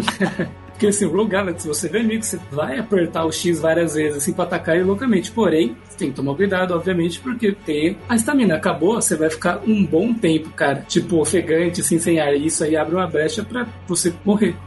Simplesmente morrer, porque tem certos pontos desse jogo que são realmente difíceis, cara. Uma coisa legal é que ele tem um sistema de fusão de arma, tá?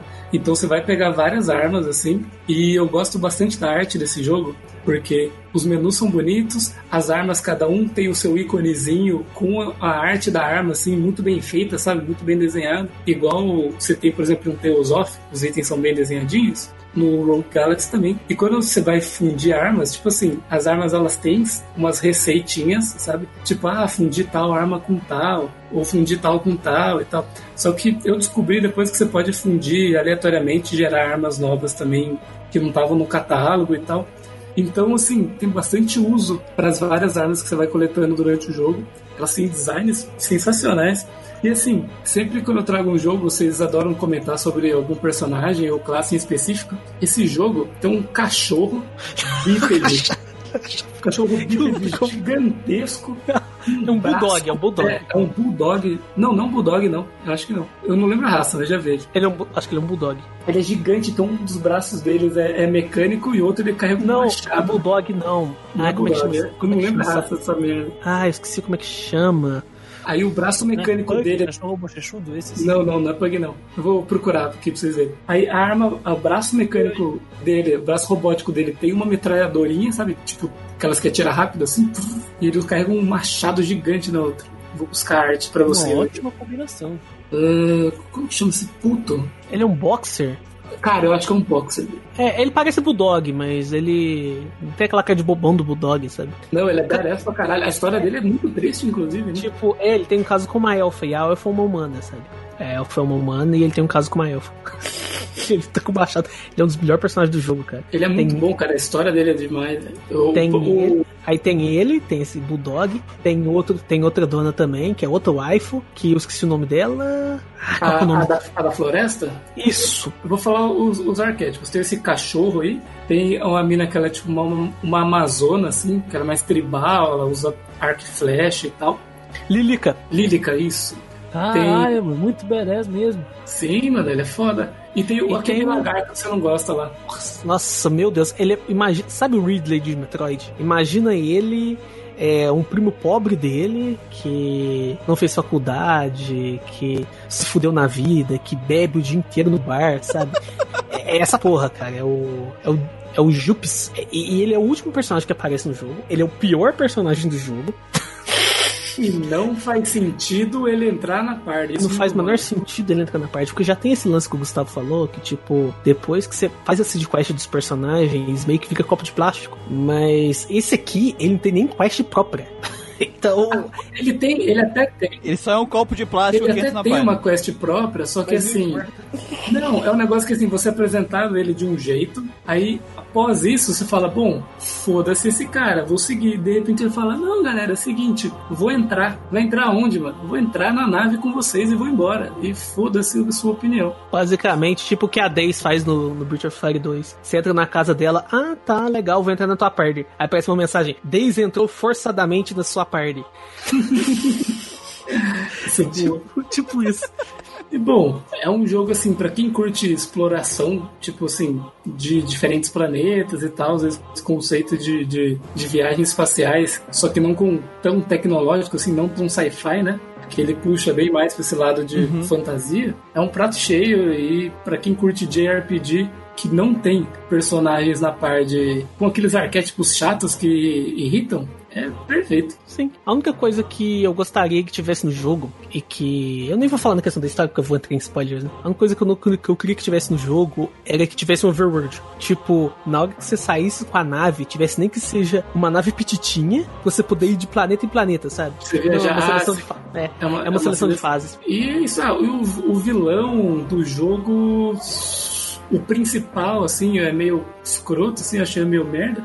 Assim, o- eu acho que nem o vilão, nem tanto, cara. O problema pra mim principal é a batalha final. Ah, Nossa. É, é, tudo bem. Mas eu nem vou entrar nesse ponto. Quem quiser ler, tá review tá aí. E o jogo, assim, ele tem, assim, os personagens são super bem, tipo, caracterizados assim, né? O design de personagens é muito bom, só que eles têm skins que você vai pegando e todas as skins assim, todas não, né? Então, a maioria das skins são bem da hora, cara. São. Vale a pena ir atrás das skins. E tem um detalhe importante que eu ia falar das fusões, um detalhe muito importante mesmo, é que quando você vai fundir duas armas, tem um sapo que fica no seu inventário e você dá pro sapo a arma, ele coloca na boca e começa a mastigar. Aí você coloca outra, outra arma na boca, ele coloca, enche a outra bochecha, ele começa a mastigar as duas e, e cospe ou vomita, não sei.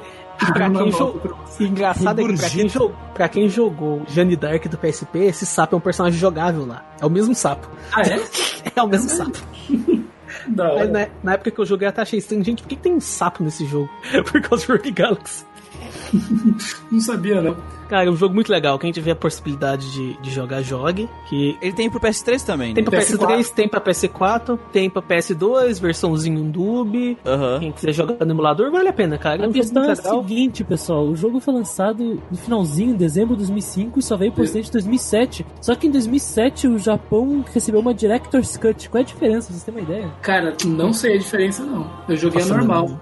Nossa, a menor ideia. Nossa, demorou dois anos pra esse jogo chegar aqui, né? É anos. Na verdade, como ele foi lançado em dezembro de, no Japão, 2005, e, de- e chegou em janeiro de 2007, né? É um ano e um mês. O anime é. É, sim, mas é que a- o problema é que em 2007 o PS2 tava morto praticamente, né? Tava morto. Aqui pro ocidente. Já fazia um ano que já tinha saído a próxima geração de console, mais de ano, né? Aí E esse complicado. Director's Cut ficou no Japão exclusivo, não veio pra cá não. Ficou, não, é Rogue Galaxy, ele nunca. A Sony. Sony não. Eu não sei, se- acho que é da Sony mesmo. Eles nunca conseguiram. fa- publicou. É, eles nunca conseguiram fazer o jogo deslanchar. E é uma pena. Tem vários jogos que aconteceu isso. Acho que Legend of Dragon 1 no Play 1. Tem Rogue Galaxy no Play 2. No Play 2 também tem Okami, que pelo amor de Deus não é RPG, mas também teve isso. Tentaram relançar o Okami várias vezes. É, mas também nunca conseguiram deslanchar. Teve até uma versão de Não, 10. é E difícil. assim, o jogo, sei lá, cara, ele é tipo, ele é bem japonês, só que agradaria pessoas de, do ocidente muito mais do que vários outros jogos japoneses. Sinceramente, eu já vi tanto jogo merda fazer sucesso. E aí tem um jogo legal desse que não faz, e é triste. É muito triste. Eu vou mandar uma a Produzir- secretária. O- o- só um segundo, o designer, o produtor e o, e o roteirista é o Akihiro Hino, mesmo cara que eu comentei lá do Fantasy Life. É, da Level 5, né? Acho que. Os caras sabem fazer Não, RPG. Mas, mas é o mesmo cara, curioso mesmo. Eu não sabia. Eles manjam, eles manjam. Ó, o. O Spearwind tá trazendo informações quentes aqui, ó. Director's, Ah. Director's Cut é baseada na versão americana que saiu, porque os japoneses odiaram a versão original que saiu no Japão inicialmente. Ué, que estranho. Talvez a versão que saiu no Japão não tenha o, sei lá, que os japoneses gostam, que é cachorro de braço mecânico e martelo. Ah, não, isso tem, só não tem como pegar a Kisala, que é a filha do, do chefe, É. eu acho. É, tem, sim, não tem como buildar essa relação.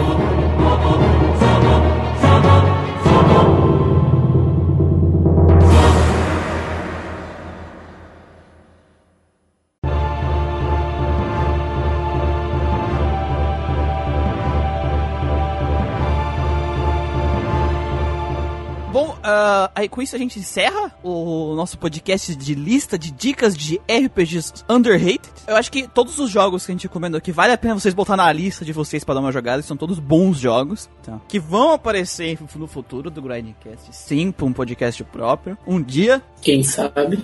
Quem sabe? quem sabe. E se você quer, talvez, recomendar algum desses jogos, você quer? Você quer fazer força, que algum desses jogos apareça, talvez, na- no ano que vem, já que a nossa reunião falta só dois meses pra acontecer, né? Reunião pra 2021.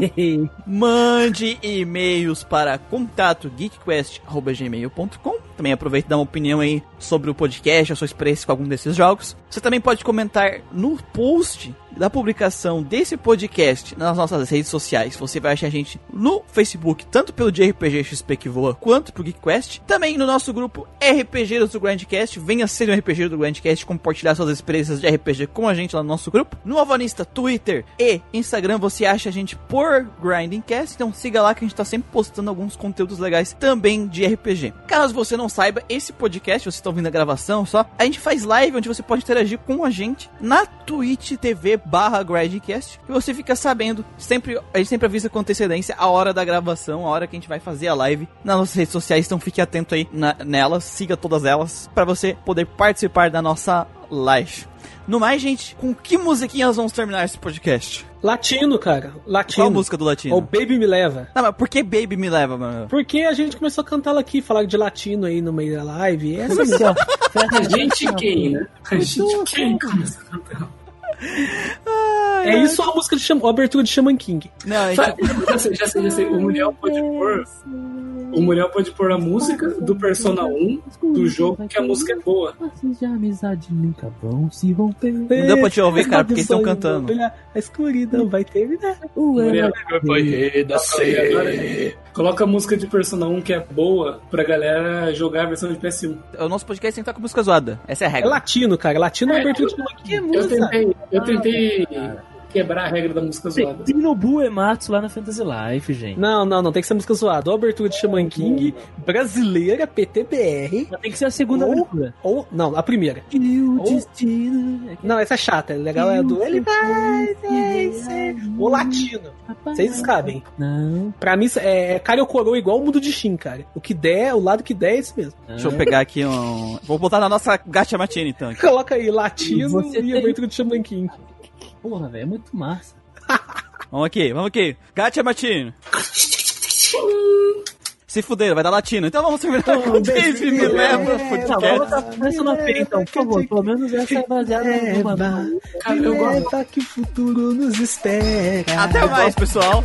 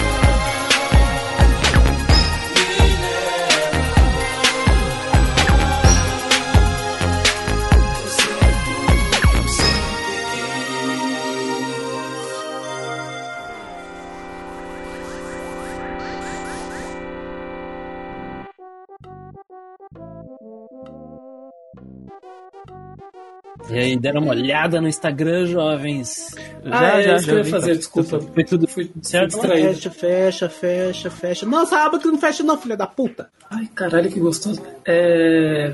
Meu Deus do céu, ainda bem que não tem ninguém vendo isso. É, já chegou cinco pessoas. é Instagram, isso, verdade. Eu entrei no Instagram pra ver post do chegou quatro pessoas na live do nada e a, e a reação foi o Gustavo falando. Ai, que Ai, caralho, que gostoso. Vamos chamar de Vic 91 e outro é o Covid, é isso? É o Corona. Covid. Nova Covid. ende- Como é que é? Pan- Para com isso, Manuel. Eu tô comendo. Ah, cara, eu vou. Para. Calma. Muta esse microfone. Cara, toda semana vai ser o Manuel comendo na panela, né? E, é, É muito, é muito curioso, porque o Manuel sai e dá pra escutar todo mundo da casa inteira conversando no microfone.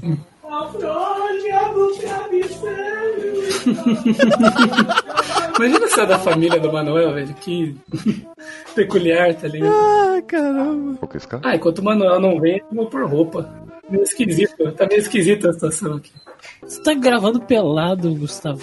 E de tênis. Não, a gente liga o vídeo também, qualquer coisa. Ligar o vídeo. Gustavo pelado só de tênis. É, isso aí é tipo pra não ter spoiler do pack do pezinho, né? Thank you.